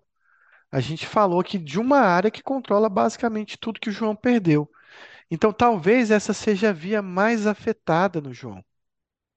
E o que é mais interessante é que essa é uma via que a gente pensa na esquizofrenia como uma doença de descontrole de dopamina, onde existe aumento de dopamina. Principalmente nessa via aqui, na, na via mesolímbica, que é essa via aqui, ó. Mas, no caso da, da, da esquizofrenia, a gente tem nessa via mesocortical uma redução da dopamina. Então, a gente também tem a via nigrostriatal, vou explicar daqui a pouco para que que ela serve, a via túbulo infundibular, tá aqui, que vai aos gânglios da base, e aqui eu tinha falado antes, mas aqui é a via mesolímbica. Essa pequenininha aqui que é tão importante para a gente. Então, vou falar de cada uma, o que cada uma faz. Né? Então, vamos falar primeiro do sistema mesolímbico, porque ele é responsável pela produção dos principais sintomas psicóticos de uma esquizofrenia. Então, vamos falar dela primeiro. Então, a via mesolímbica, ela é a via que produz os sintomas positivos da esquizofrenia. Ah, então a gente está falando de quê? Alucinações e delírios, desorganização do comportamento, agressividade, violência, impulsividade, estereotipias. Então, tudo isso está ligado ao sistema mesolímbico. E por que que está acontecendo isso? Por que que o paciente está alucinando? Por que que o paciente está tendo delírio? Porque existe uma desregulação da dopamina nessa via. Um aumento da dopamina. Essa é uma das explicações, entre várias outras que existem. Ah, mas como é que eles sabem isso? É, medicamentos que aumentam dopamina no cérebro e que aumentam dopamina nessa via têm a tendência a produzir sintomas psicóticos. A gente está falando de cocaína, de anfetamina, de fenciclidina. A gente está falando de remédios para Parkinson, por exemplo, que aumentam dopamina no cérebro e acabam provocando sintomas psicóticos por estimular exatamente essa área. Então, essa é uma área que eu tenho muita dopamina e eu tenho sintomas positivos. Bom, vocês devem estar pensando, então quer dizer que a gente tem que diminuir dopamina aqui, né? Exatamente. É o que o haloperidol faz. Ele não vai diminuir dopamina necessariamente nessa região, mas ele vai bloquear alguns receptores de dopamina, principalmente o receptor D2, que é um receptor bem importante nessa região. Então a dopamina está aumentada nessa via na esquizofrenia. Então, dopamina aumentada na via do sistema mesolímbico vai gerar os sintomas positivos da doença. Se eu dou um antipsicótico, eu reduzo a dopamina nesse local, ou bloqueio o efeito da dopamina nesse local, no caso, bloqueando os receptores, eu tenho uma diminuição dos sintomas psicóticos. Bom, vamos falar agora de onde estão os sintomas negativos. Já dei a dica antes. Está realmente na região mesocortical, essa região dopaminérgica que vai para o córtex pré-frontal do paciente. Então, nessa região, incrível que pareça, a dopamina está diminuída. Falou, professor, então o negócio complicou, porque a gente quer diminuir dopamina aqui e quer aumentar a dopamina aqui, como é que faz isso? Como é que o remédio vai aumentar a dopamina no lugar e, e reduzir ou bloquear o efeito da dopamina no outro? Essa é a grande dificuldade de se tratar a esquizofrenia. Que ao mesmo tempo que a gente diminui os efeitos da dopamina aqui, a gente pode estar diminuindo os efeitos da dopamina em uma região muito importante. Ou pode não estar conseguindo aumentar a dopamina aqui. Bom, então eu tenho redução da dopamina no sistema mesocortical na esquizofrenia e eu tenho sintomas negativos da doença. Se eu dou antipsicótico e bloqueio a dopamina, eu pioro esses sintomas.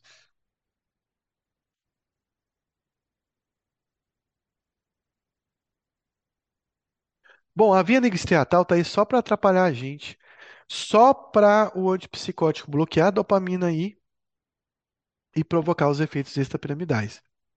Então aqui eu tenho dopamina geralmente normal, o remédio vai bloquear a dopamina, o antipsicótico, e isso vai gerar os sintomas extrapiramidais nesse paciente. E por fim, a via tubulo-infundibular, que também é só para confundir a gente, ela apenas vai funcionar aí na glândula na adenipófise, na liberação de prolactina. E quando eu bloqueio dopamina, eu vou aumentar a produção de prolactina. O paciente vai ter galactorreia, engurgitamento mamário, lactação e etc. Então a dopamina aí está normal, mas quando eu bloqueio a dopamina, eu acabo estimulando a produção do sistema da prolactina e isso vai levar a uma hiperprolactinemia desse paciente. Então é só efeito colateral. A via nigrostriatal e túmulo só serve para dar efeito colateral. Então, para a gente revisar, sistema límbico, sistema mesocortical, nigrostriatal e sistema túbulo infundibular. No sistema mesolímbico, eu tenho dopamina alta, gerando o quê? Os sintomas positivos da doença. O que, que eu quero fazer? Dar antipsicótico para reduzir esse efeito da dopamina e melhorar os sintomas. É, sistema mesocortical tem dopamina baixa. Isso gera no paciente sintomas negativos. O João, ele provavelmente tinha uma doença muito mais do sistema mesocortical do que uma doença que envolvia o sistema mesolímbico. Por isso que ele tinha esquizofrenia simples. Por isso que ele não tinha uma esquizofrenia típica com bastante delírio e alucinações.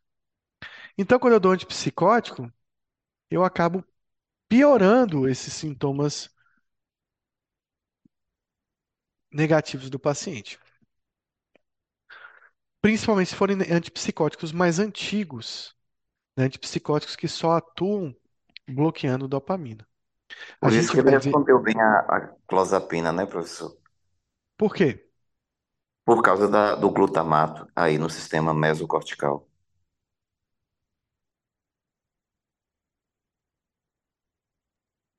Explica para mim então. Na verdade, no, no sistema mesocortical, ele tem a dopamina mais baixa, é, e aí quando você dá o antipsicótico comum, é, você vai ter uma diminuição mais ainda da, dessa dopamina, o que causa mais efeitos. Quando você dá a clozapina, a clozapina é, ativa o glutamato, e o glutamato está relacionado a uma melhora aí no sistema mesocortical. Muito bem, Luiz. Então, por isso que eu escolhi o- a clozapina para ele. Exatamente para que você tivesse um aporte maior de dopamina nesse sistema mesocortical. A gente sabe que alguns antipsicóticos também fazem isso em menor grau, mas utilizando uma via diferente do glutamato. Qual é?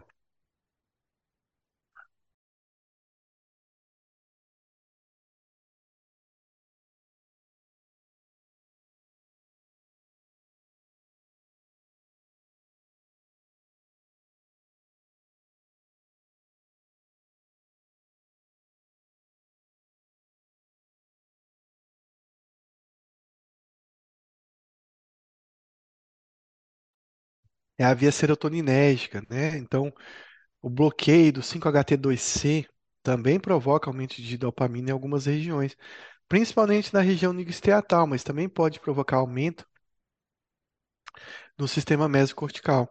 Além disso, você tem antipsicóticos que fazem antagonismo e agonismo dopaminérgico. Antagonismo parcial e agonismo parcial. Tipo, bloqueio dopamina e estímulo dopamina. Bloqueio dopamina e estímulo dopamina.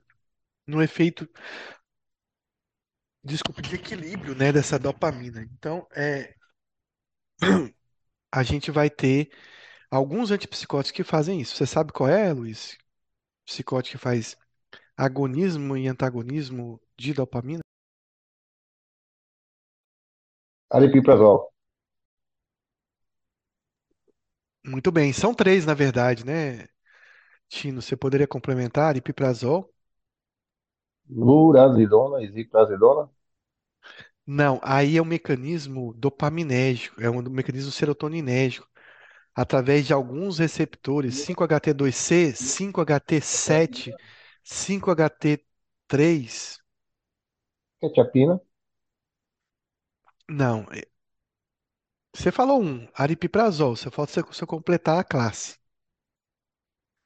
Eu vou dar uma dica para você. RIP e PIP.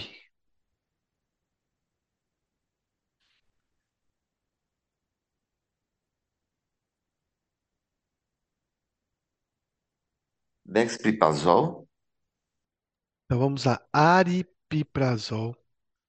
Ó, classe RIP, brexpiprazol, classe RIP. E aí temos mais um, classe PIP, cariprazina. Não ia saber nunca. Hã? Não daria para chegar nesse aí nunca. Eu só consigo ter o aripiprazol, no máximo o Brex. O outro eu não conheço, não. Pois então, esse não tem no Brasil ainda, cariprazina, mas vai chegar. Então, esses são os antipsicóticos que têm um agonismo e antagonismo parcial do- da dopamina. Eles acabam bloqueando e estimulando dopamina, a depender dos receptores que ele está fazendo essa ação. Sistema nigrostriatal, a dopamina é normal, eu bloqueio ela através dos antipsicóticos e eu gero sintomas extrapiramidais e o tubo linfonodular, a dopamina é normal na doença. Também faço um bloqueio com antipsicótico, acabo tendo um aumento da prolactina.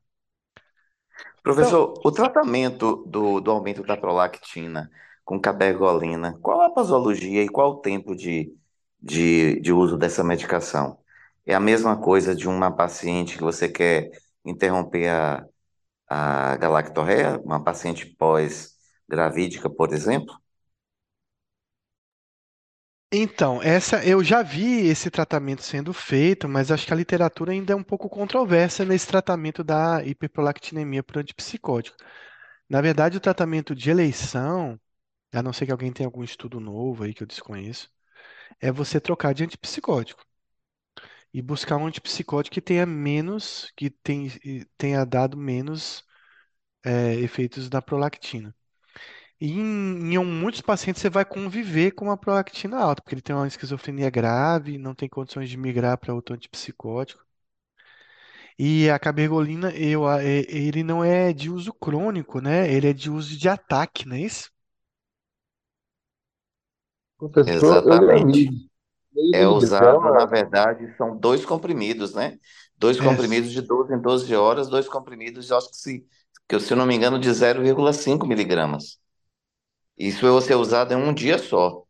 é, então, a a- na verdade, tem uma variação dessa prescrição, Luiz, que é o seguinte: a cabergolina depende se é, é para você interromper uma, uma lactação que nem iniciou, tipo, o paciente acabou de, né, de ter o parto e vai, você vai inter- interromper essa lactação, tipo, perder o bebê, não vai poder amamentar, que aí você faz um uso, se eu não me engano, em dose única, num dia só.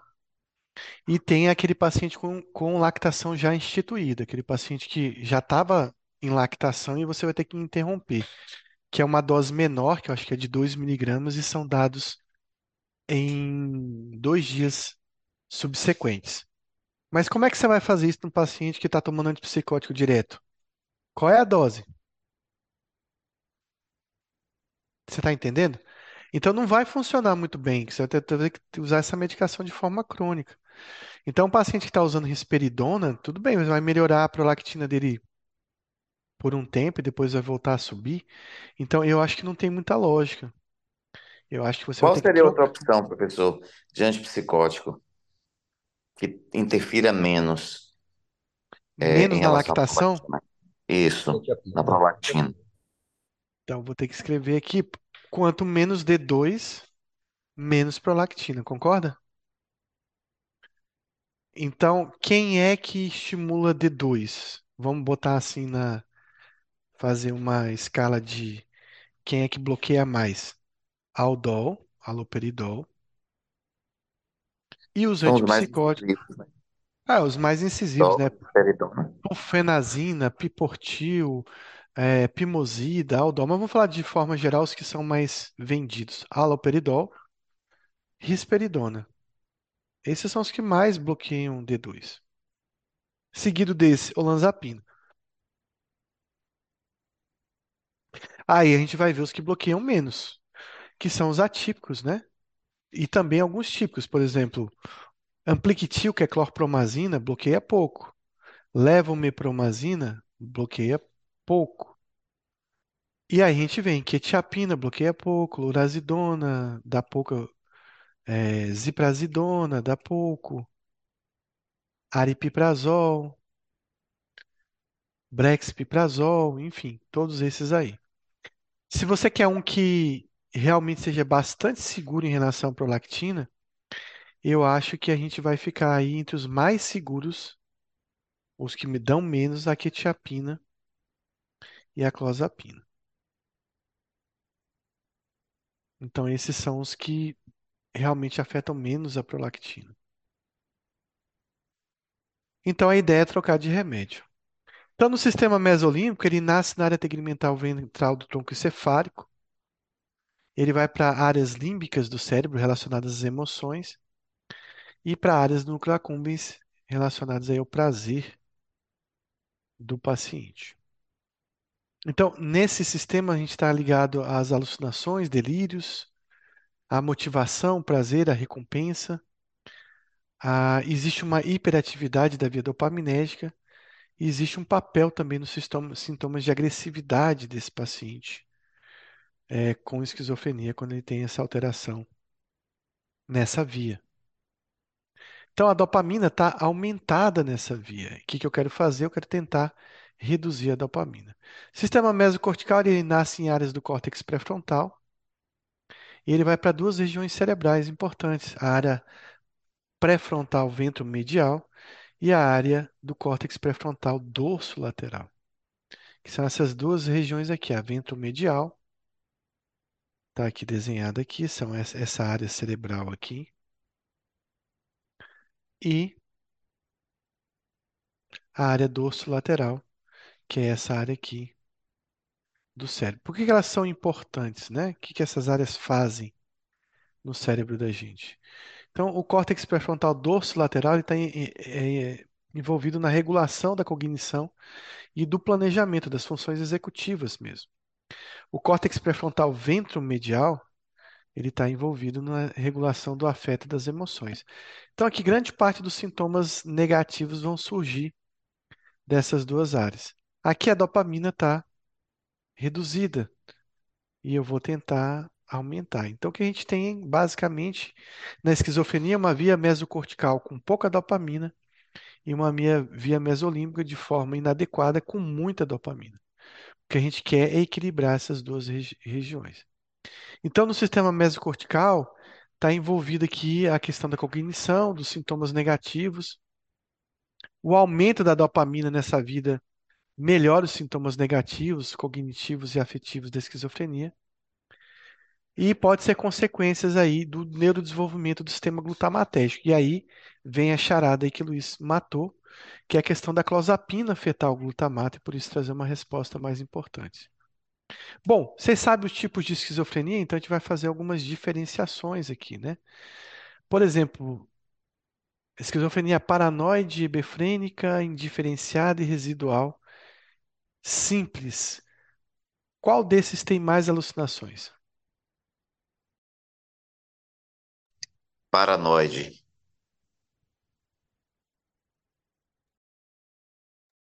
Paranoide e indiferenciada são as que mais cursam com alucinações. A paranoide tem que lembrar das alucinações auditivas presentes aí na esquizofrenia. Olha como é que a ibefrênica tem pouco, o residual tem pouco e a simples, que era do João, tem muito menos. Delírios, vamos falar de delírios.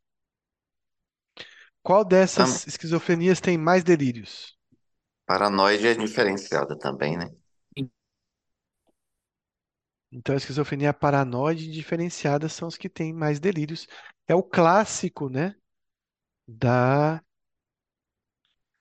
da esquizofrenia. E então, se a paranoide diferenciada tem bastante delírio e alucinações, como é que eu diferencio uma da outra?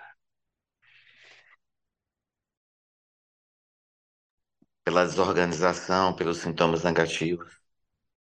Exatamente, a diferenciada tem mais desorganização e mais sintomas negativos que a esquizofrenia paranoide.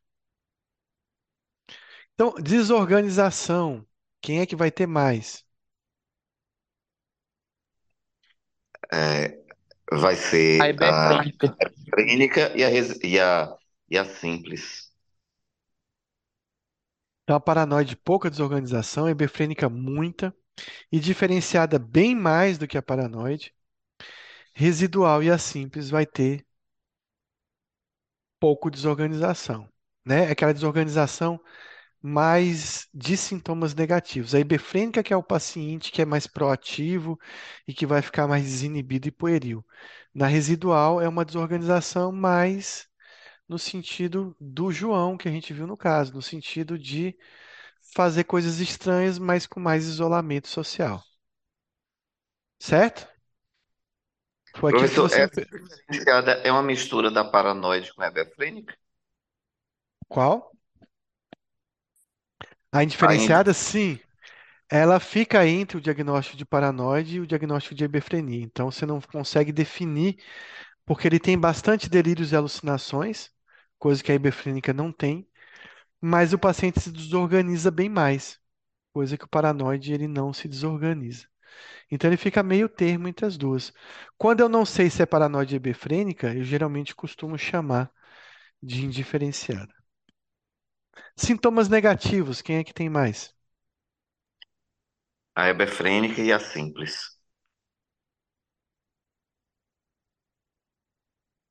Então, a hebefrênica tem bastante, diferenciada tem, a residual e a simples tem bastante sintomas negativos.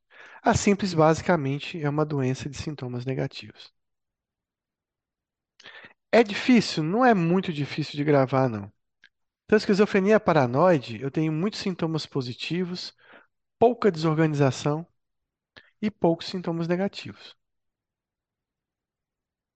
Na esquizofrenia hebefrênica, eu tenho poucos sintomas positivos, mas é um paciente desorganizado e é um paciente com muitos sintomas negativos. Na indiferenciada, eu tenho sintomas positivos, eu tenho desorganização e eu tenho sintomas negativos. Então, é um mix de tudo, né? Indiferenciada é como se fosse uma mistura de várias. E a simples é um paciente que não tem quase sintomas positivos, relativa desorganização e muitos sintomas negativos. Então, de quem que a gente está falando aqui nesse momento? A gente está falando exatamente do João. O João tinha exatamente esse quadro que a gente está descrevendo aqui agora. Então, o que vai diferenciar a hebefrênica da simples é a desorganização. É isso? Isso. O que que, vamos pensar assim, ó, o que que é um paciente com esquizofrenia simples, Luiz? É um paciente trancado no quarto, sem falar com ninguém, com a barba por fazer, sem tomar banho há vários dias, com higiene precária, quase não fala, quase não pensa, quase não, não tem vontade de fazer nada, parece uma depressão muito grave. Está vivendo quase igual um homem da caverna lá dentro do quarto dele. O que que é hebefrênico? É um paciente que está vestido de Napoleão, brincando na esquina e falando com todo mundo que passa na rua.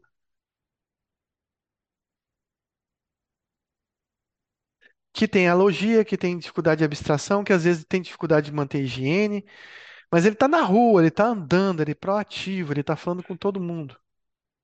Ele não está em isolamento, ele não está em anedonia. Ele não está meio que com uma depressão grave, ele não tem uma bulia importante. Entendeu? Entendi. E a diferença é gritante, viu? É gritante. Um paciente com.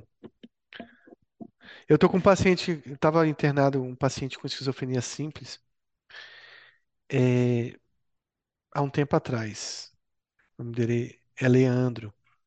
Esse paciente, ele basicamente não verbalizava, ele ficava no pátio, parado, tinha pouco contato visual, pouco contato é, de comunicação verbal, né? Se você chegasse até ele e perguntasse, conversasse, ele até tinha um, um delay, assim, um atraso, um retardo, né, para para iniciar a fala, para responder, que era um retardo até de processamento dele. Ele demorava a processar as ideias, né? E aí ele respondia para você tudo certinho, mas ele, ele não procurava esse contato, a não ser que fosse para perguntar sobre a alta. Ele vinha até mim e falava: quando é que eu vou ter alta? Então a história dele é assim: é, por que que eu internei? Para começar a clozapina para ele. Por que que eu come- ia começar a clozapina para ele? Porque ele já tinha tentado risperidona e olanzapina sem resposta. Então o pai me contou, quando ele fez as primeiras consultas, que ele ia para a escola todos os dias. Ele não faltava um dia de aula. Só que assim, ele ia para a escola e ficava lá no fundo da sala, ficava no, no intervalo, parado, sem falar com ninguém. Sabe lá que que ele assistia de aula, o que ele aprendia, o que ele não aprendia, que ele só ficava parado sem falar com ninguém. E às vezes ele tinha uma higiene precária, ele chegava na escola assim com mau cheiro, né? É, sem falar com ninguém, com aquele olho esbugalhado, assim, uma, um aspecto assim que chamava atenção, né? Então, o tanto de bullying que ele deve ter sofrido na, dentro da escola, fora da escola, deve ser descomunal. Então, essa, então, esse é um paciente com esquizofrenia simples. Do outro lado, tinha Rubenilton, prestando continência, cantando, inventando músicas, falando com todo mundo, né? Então é um paciente hebefrênico, cheio de maneirismos para falar, para comer, para para andar, né? Então, você viu os opostos. De um lado, um hebefrênico, de um lado, um paciente com esquizofrenia simples. E a residual, né? Então, ela tem duas fases, mas eu acho que eu vou mostrar para vocês aqui um caso clínico. Vamos ver esse caso clínico para a gente finalizar a aula? E vocês vão entender bem. Paciente de 58 anos é atendido no CAPS. O mesmo está lacônico, com latência na resposta, ou seja, fala muito pouco e quando é perguntado ele demora bastante a falar. Ele apresenta concretismo, não entende linguagem abstrata, distúrbio da associação. Distúrbio de lógica, associar uma coisa a outra, né? Por que que você frequenta o CAPS? Meu pai tem 80 anos. Então, tipo, isso é um distúrbio da associação, né? Ele explicar uma coisa com uma resposta completamente inadequada. O afeto é plano, a gente não consegue perceber o afeto dele. A aparência dele está desleixada. Então, é um paciente com um paciente mal cuidado, né? Um paciente que você não consegue perceber bem é, que ele está se cuidando, né? No entanto, está calmo e pouco ativo. A família relata que o mesmo não mantém relações sociais e praticamente não faz nada, ficando no quarto olhando para a parede. Luiz, Tino, que estão respondendo mais, é, é, Débora aí que está respondendo no chat. Vocês acham que esse paciente parece o João? Eu acho que aí é uma, é uma esquizofrenia é, simples. Esse quadro aí agora. Esse Parece o atual aí. João. Parece com o João, né? Mas vamos continuar a história. Os familiares acham, familiares acham que o mesmo está depressivo, mas sua doença, né? E sua doença começou aos 24 anos. Ele tem agora 58. Antes, ele era uma pessoa ativa, trabalhava, se relacionava com todos. Aí ele teve surtos desde então. Ele mudou o comportamento, ficou agressivo, desconfiado, teve vários delírios de grandeza e de perseguição, tinha alucinações auditivas, passou por 19 internações e aos 49 anos esse quadro começou a ficar menos intenso. No momento não apresenta conteúdo delirante nem alucinações. Então veja que ele está com 58 anos, mas antes, no começo da doença, ele ficou muito Parecia agressivo. paranoide. Aqui parece paranoide. É. Então ele tem o quê? Residual. Esquizofrenia residual. Começou com paranoide e termina com a esquizofrenia simples.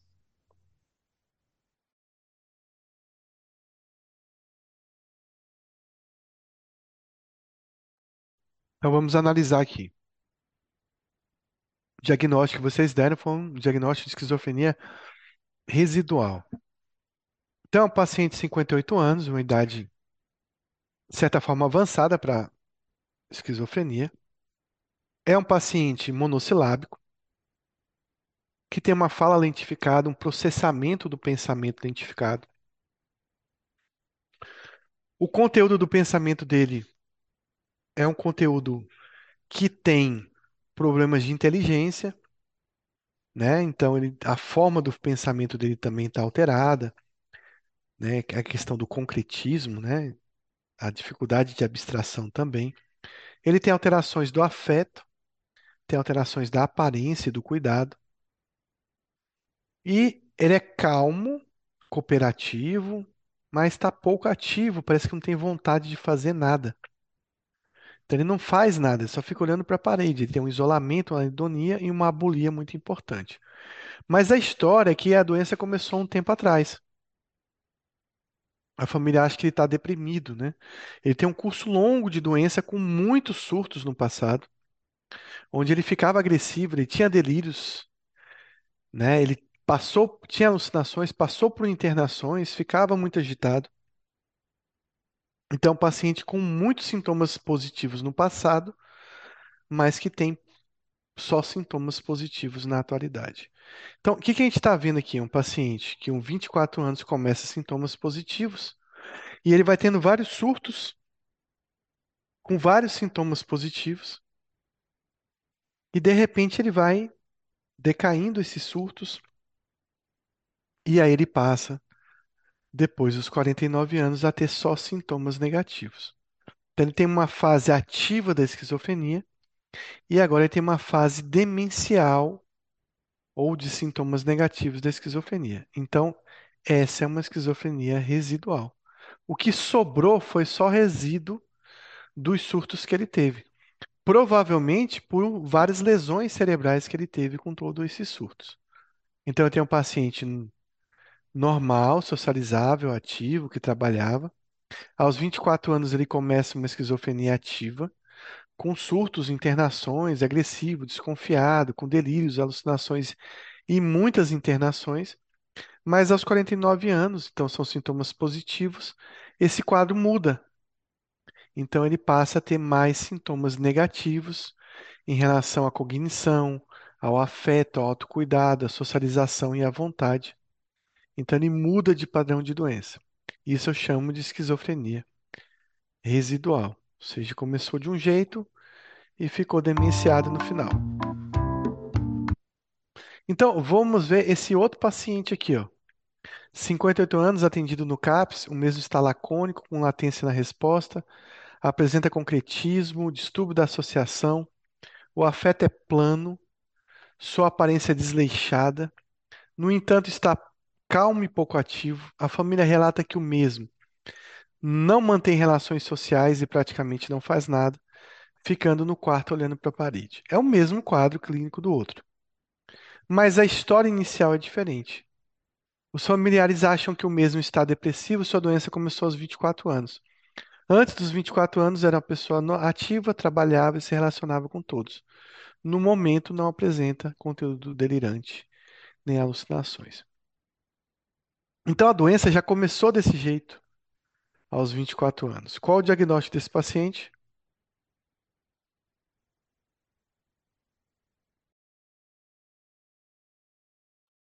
Simples.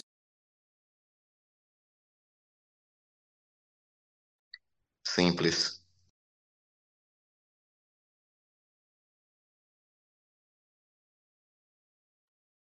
Exatamente. Então, o que a gente tem aqui? Um paciente com as mesmas características do outro,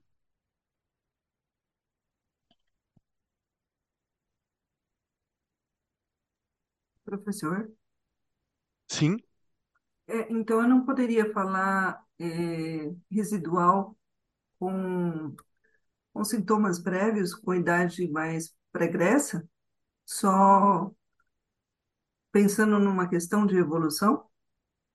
Sim, o residual é aquele paciente de fase, vamos dizer assim, fase terminal de esquizofrenia, né?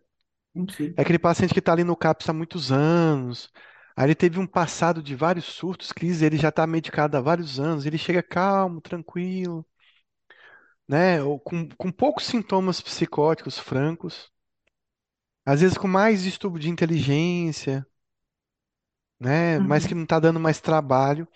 E geralmente é um paciente que já passou aí dos 45, 50 anos, pela própria evolução, como você diz, é uma evolução da doença, né? Uma fase meio que terminal da doença. Outra coisa que eu Exatamente queria, eu queria perguntar é com relação a dois outros sintomas. São sintomas cognitivos e sintomas de prejuízo laboral. Eu poderia incluir isso em que, em que critério do DSM-5? Ou ele viria naqueles outros critérios? Nos sintomas negativos. Tá, Na verdade, assim, é, o prejuízo, né, funcional, digamos, prejuízo acadêmico, isso. prejuízo social e prejuízo é, laboral, né, no trabalho, ele está nos critérios, não no critério A do, da do da esquizofrenia. Ah, é verdade. Naqueles critérios F, Z, Uhum, isso. que falam assim da questão do de, de toda doença psiquiátrica tem que gerar um prejuízo, né? Uhum, Então seria basicamente aí.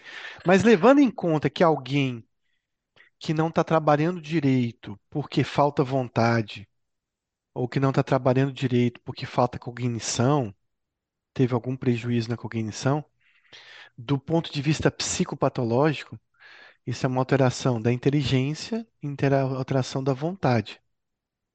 E essas duas alterações, tanto da, da inteligência, no caso da cognição que você está me relatando, e da vontade no sentido de ter disposição para fazer, Uhum. são, estão dentro dos sintomas negativos. Então, de certa forma, eles estão Sim. embutidos no critério A nos sintomas negativos, Uhum. Tá bom, tá? obrigada. Agora, por exemplo, um paciente ele pode ter prejuízo social e funcional no trabalho não decorrente de um sintoma negativo.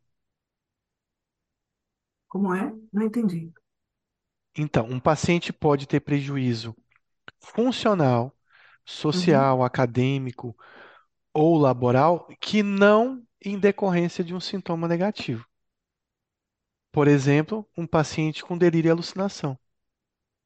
Ele está Ah, tá. desconfiado de todo mundo, ele está Isso. agressivo, ele está ele tá com medo de ficar no trabalho, porque acha que ele tá, vai ser perseguido, ele pode achar que os colegas de trabalho possam estar envolvidos no complô. Então, mesmo não tendo sintomas negativos, vejam que os sintomas positivos estão gerando essa disfunção social, acadêmica e profissional. Tá bom. Bom, então esse paciente aqui, ele tem o mesmo quadro do, do outro. É, já vou responder a Alana aqui. No entanto, a doença começou desse jeito. Foi como o João. Basicamente, o paciente já começou com esse quadro de sintomas negativos. Então, na história evolutiva, ele não tem essa fase de surto. Ele já começa com sintomas negativos e a doença cursa aí com sintomas negativos. Então, o diagnóstico de esquizofrenia é simples. Deixa eu ver aqui a pergunta de Alana.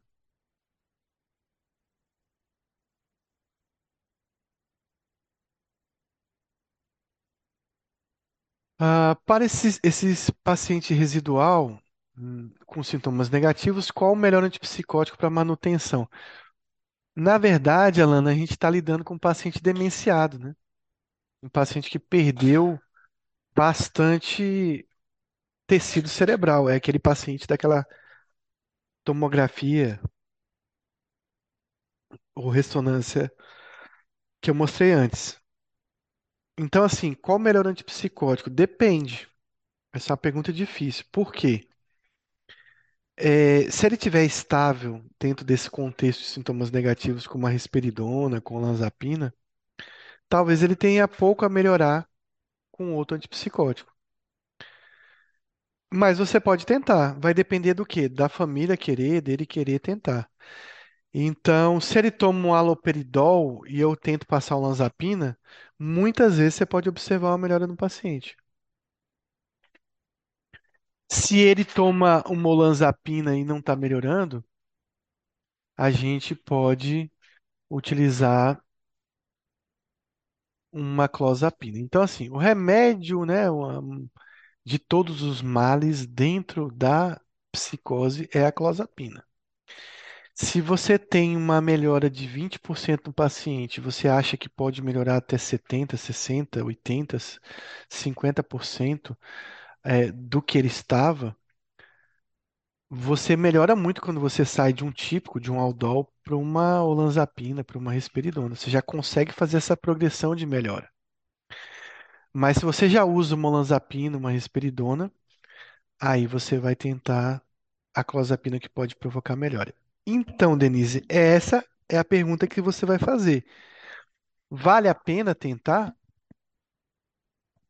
Depende, tem que ver o risco-benefício. Então, você tem um paciente lá no CAPS, que ele está residual, mas ele não está dando trabalho para a família, ele também não está com muitos sintomas negativos. Ele, de certa forma, dentro desse contexto de doença, ele está um pouco compensado com uma risperidona. Vale a pena eu arriscar nesse momento uma clozapina? Ele começar a fazer hemograma, rastrear uma cardite, ter risco de crise convulsiva, de sedação? Então, isso que você vai medir, o tanto que você acha que ainda pode melhorar. do paciente, porque a gente lida com esquizofrenia dentro de um contexto de que resolução total dos sintomas muitas vezes é uma utopia.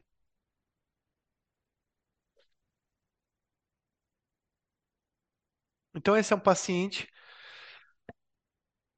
que era normal, socializava, trabalhava e de repente ele começa a ficar doente e não para e não tem uma, uma fase ativa da doença da, de- da esquizofrenia com surtos psicóticos. É a história do João, só que do João começou lá aos 16 anos, ficou mais intenso.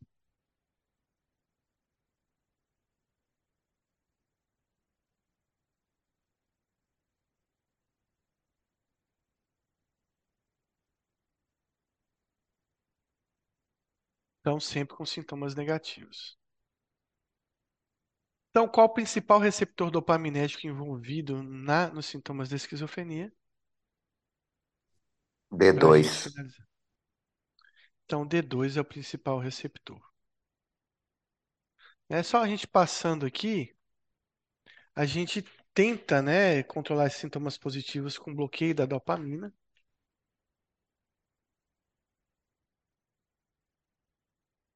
E a gente já explicou um pouco sobre essas vias, né? Então, na verdade, eu estaria repetindo mais isso aqui. Eu vou abrir para dúvidas, a gente já está chegando aqui às 22h10. Eu vou abrir para dúvidas aqui sobre essa questão, né, da clozapina, das vias dopaminérgicas, da questão das esquizofrenias e dessa interrelação que ele tem com a depressão. Então, vou abrir para dúvidas para quem tiver. Semana que vem a gente vai voltar com outro caso aí. Não sei se vocês gostaram desse caso de esquizofrenia simples. Professor, Maravilhoso, professor. eu tenho uma dúvida. Paciente com acidente vascular encefálico, é, pensando nessas vias, ele teria um comprometimento maior ou menor? Ou não existe um estudo sobre isso? Uma dúvida que eu tenho. É, eu não sei se eu entendi bem a pergunta. Co- É, é, O paciente que teria, por exemplo, que tem ou teve um acidente vascular encefálico e tem essas áreas, existiria alguma alteração em função dele ter tido um acidente vascular encefálico ou morte por conta da morte cerebral nessa sim, circuitaria? sim, com certeza. Os sintomas psicóticos dentro de um paciente, né, que- aquilo que a gente chama de, aquilo que a gente chama de psicose secundária, psicose orgânica, né, Ah, secundária, sim, sim, é verdade. é, seria Isso. decorrência de alterações nessas vias, né? Então depende muito das áreas cerebrais acometidas para de repente estar causando uma inibição num determinado local ou causando uma hiperestimulação em determinado local, você vai ter um desequilíbrio de neurotransmissores que será responsável pela gênese desses sintomas neuropsiquiátricos do paciente. Muitas vezes não é uma lesão cerebral, né? Mas é, por exemplo, uma epilepsia, epilepsia do lobo temporal vai afetar como essas vias se comunicam, né? E vai gerar, pode gerar sintomas psicóticos, por exemplo.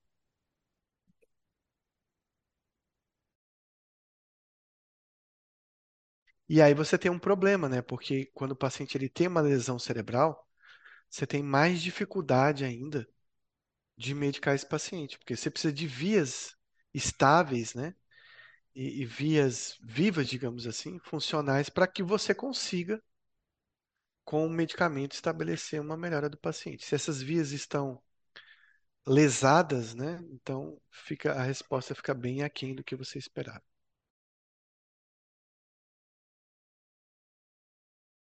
Professor, em relação àquela minha pergunta da hiperprolactinemia, em um paciente do SUS que esteja usando risperidona, a diminuição da dose não seria efetivo? Porque para trocar isso para uma quetiapina, provavelmente o paci- o paciente não teria condição de pagar, de custear. Se a gente tentasse diminuir essa dose, é, poderia ter uma resposta? Sim, todo paciente com algum efeito extrapiramidal ou algum efeito em decorrência do uso de antipsicótico, Uma das coisas que você pode fazer é tentar utilizar anticolinérgicos como Fenergan, perideno, agentes dopaminérgicos como a mantadina. Você pode tentar trocar de medicação, mas uma das alternativas é você reduzir a dose do antipsicótico. Existem alguns efeitos dos antipsicóticos que meio que você vai perder tempo tentando uma diminuição. Você sabe quais são?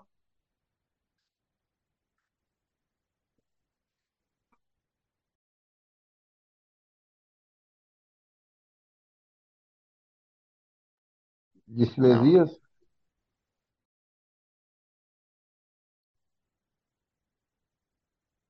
Acatesia? Então vou escrever aqui, olha. A catesia não adianta reduzir. Você tem que retirar. Síndrome neuroléptica maligna, claro, você não vai tentar reduzir, senão você vai matar o paciente. Tem que retirar um antipsicótico. Distonias crônicas, muitas vezes você não consegue melhorar o paciente só reduzindo o antipsicótico. Agora, o restante dá para tentar reduzir. Parkinsonismo secundário, discinesia, até uma discinesia tardia pode melhorar um pouco com a redução do antipsicótico. Então, é, distonias agudas podem melhorar com a redução do antipsicótico. Então, você pode tentar reduzir sim, no caso da, da hiperprolactinemia, do ganho de peso e dos outros sintomas associados a antipsicóticos, você pode conseguir uma melhora com a redução deles. Nesse caso da prolactina, pode ser feito sim. Obrigado, professor.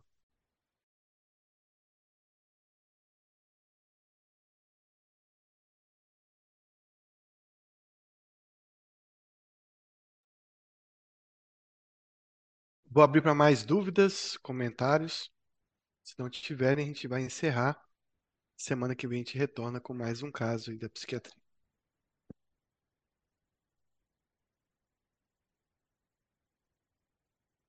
Então, acho que não tem. Eu vou dar boa noite a todos, então. Semana que vem a gente retorna com um caso clínico aí interessante também. Talvez utilizando algumas perguntas que fizeram aí sobre retirada de remédio, troca de remédio e sobre o uso da clozapina também.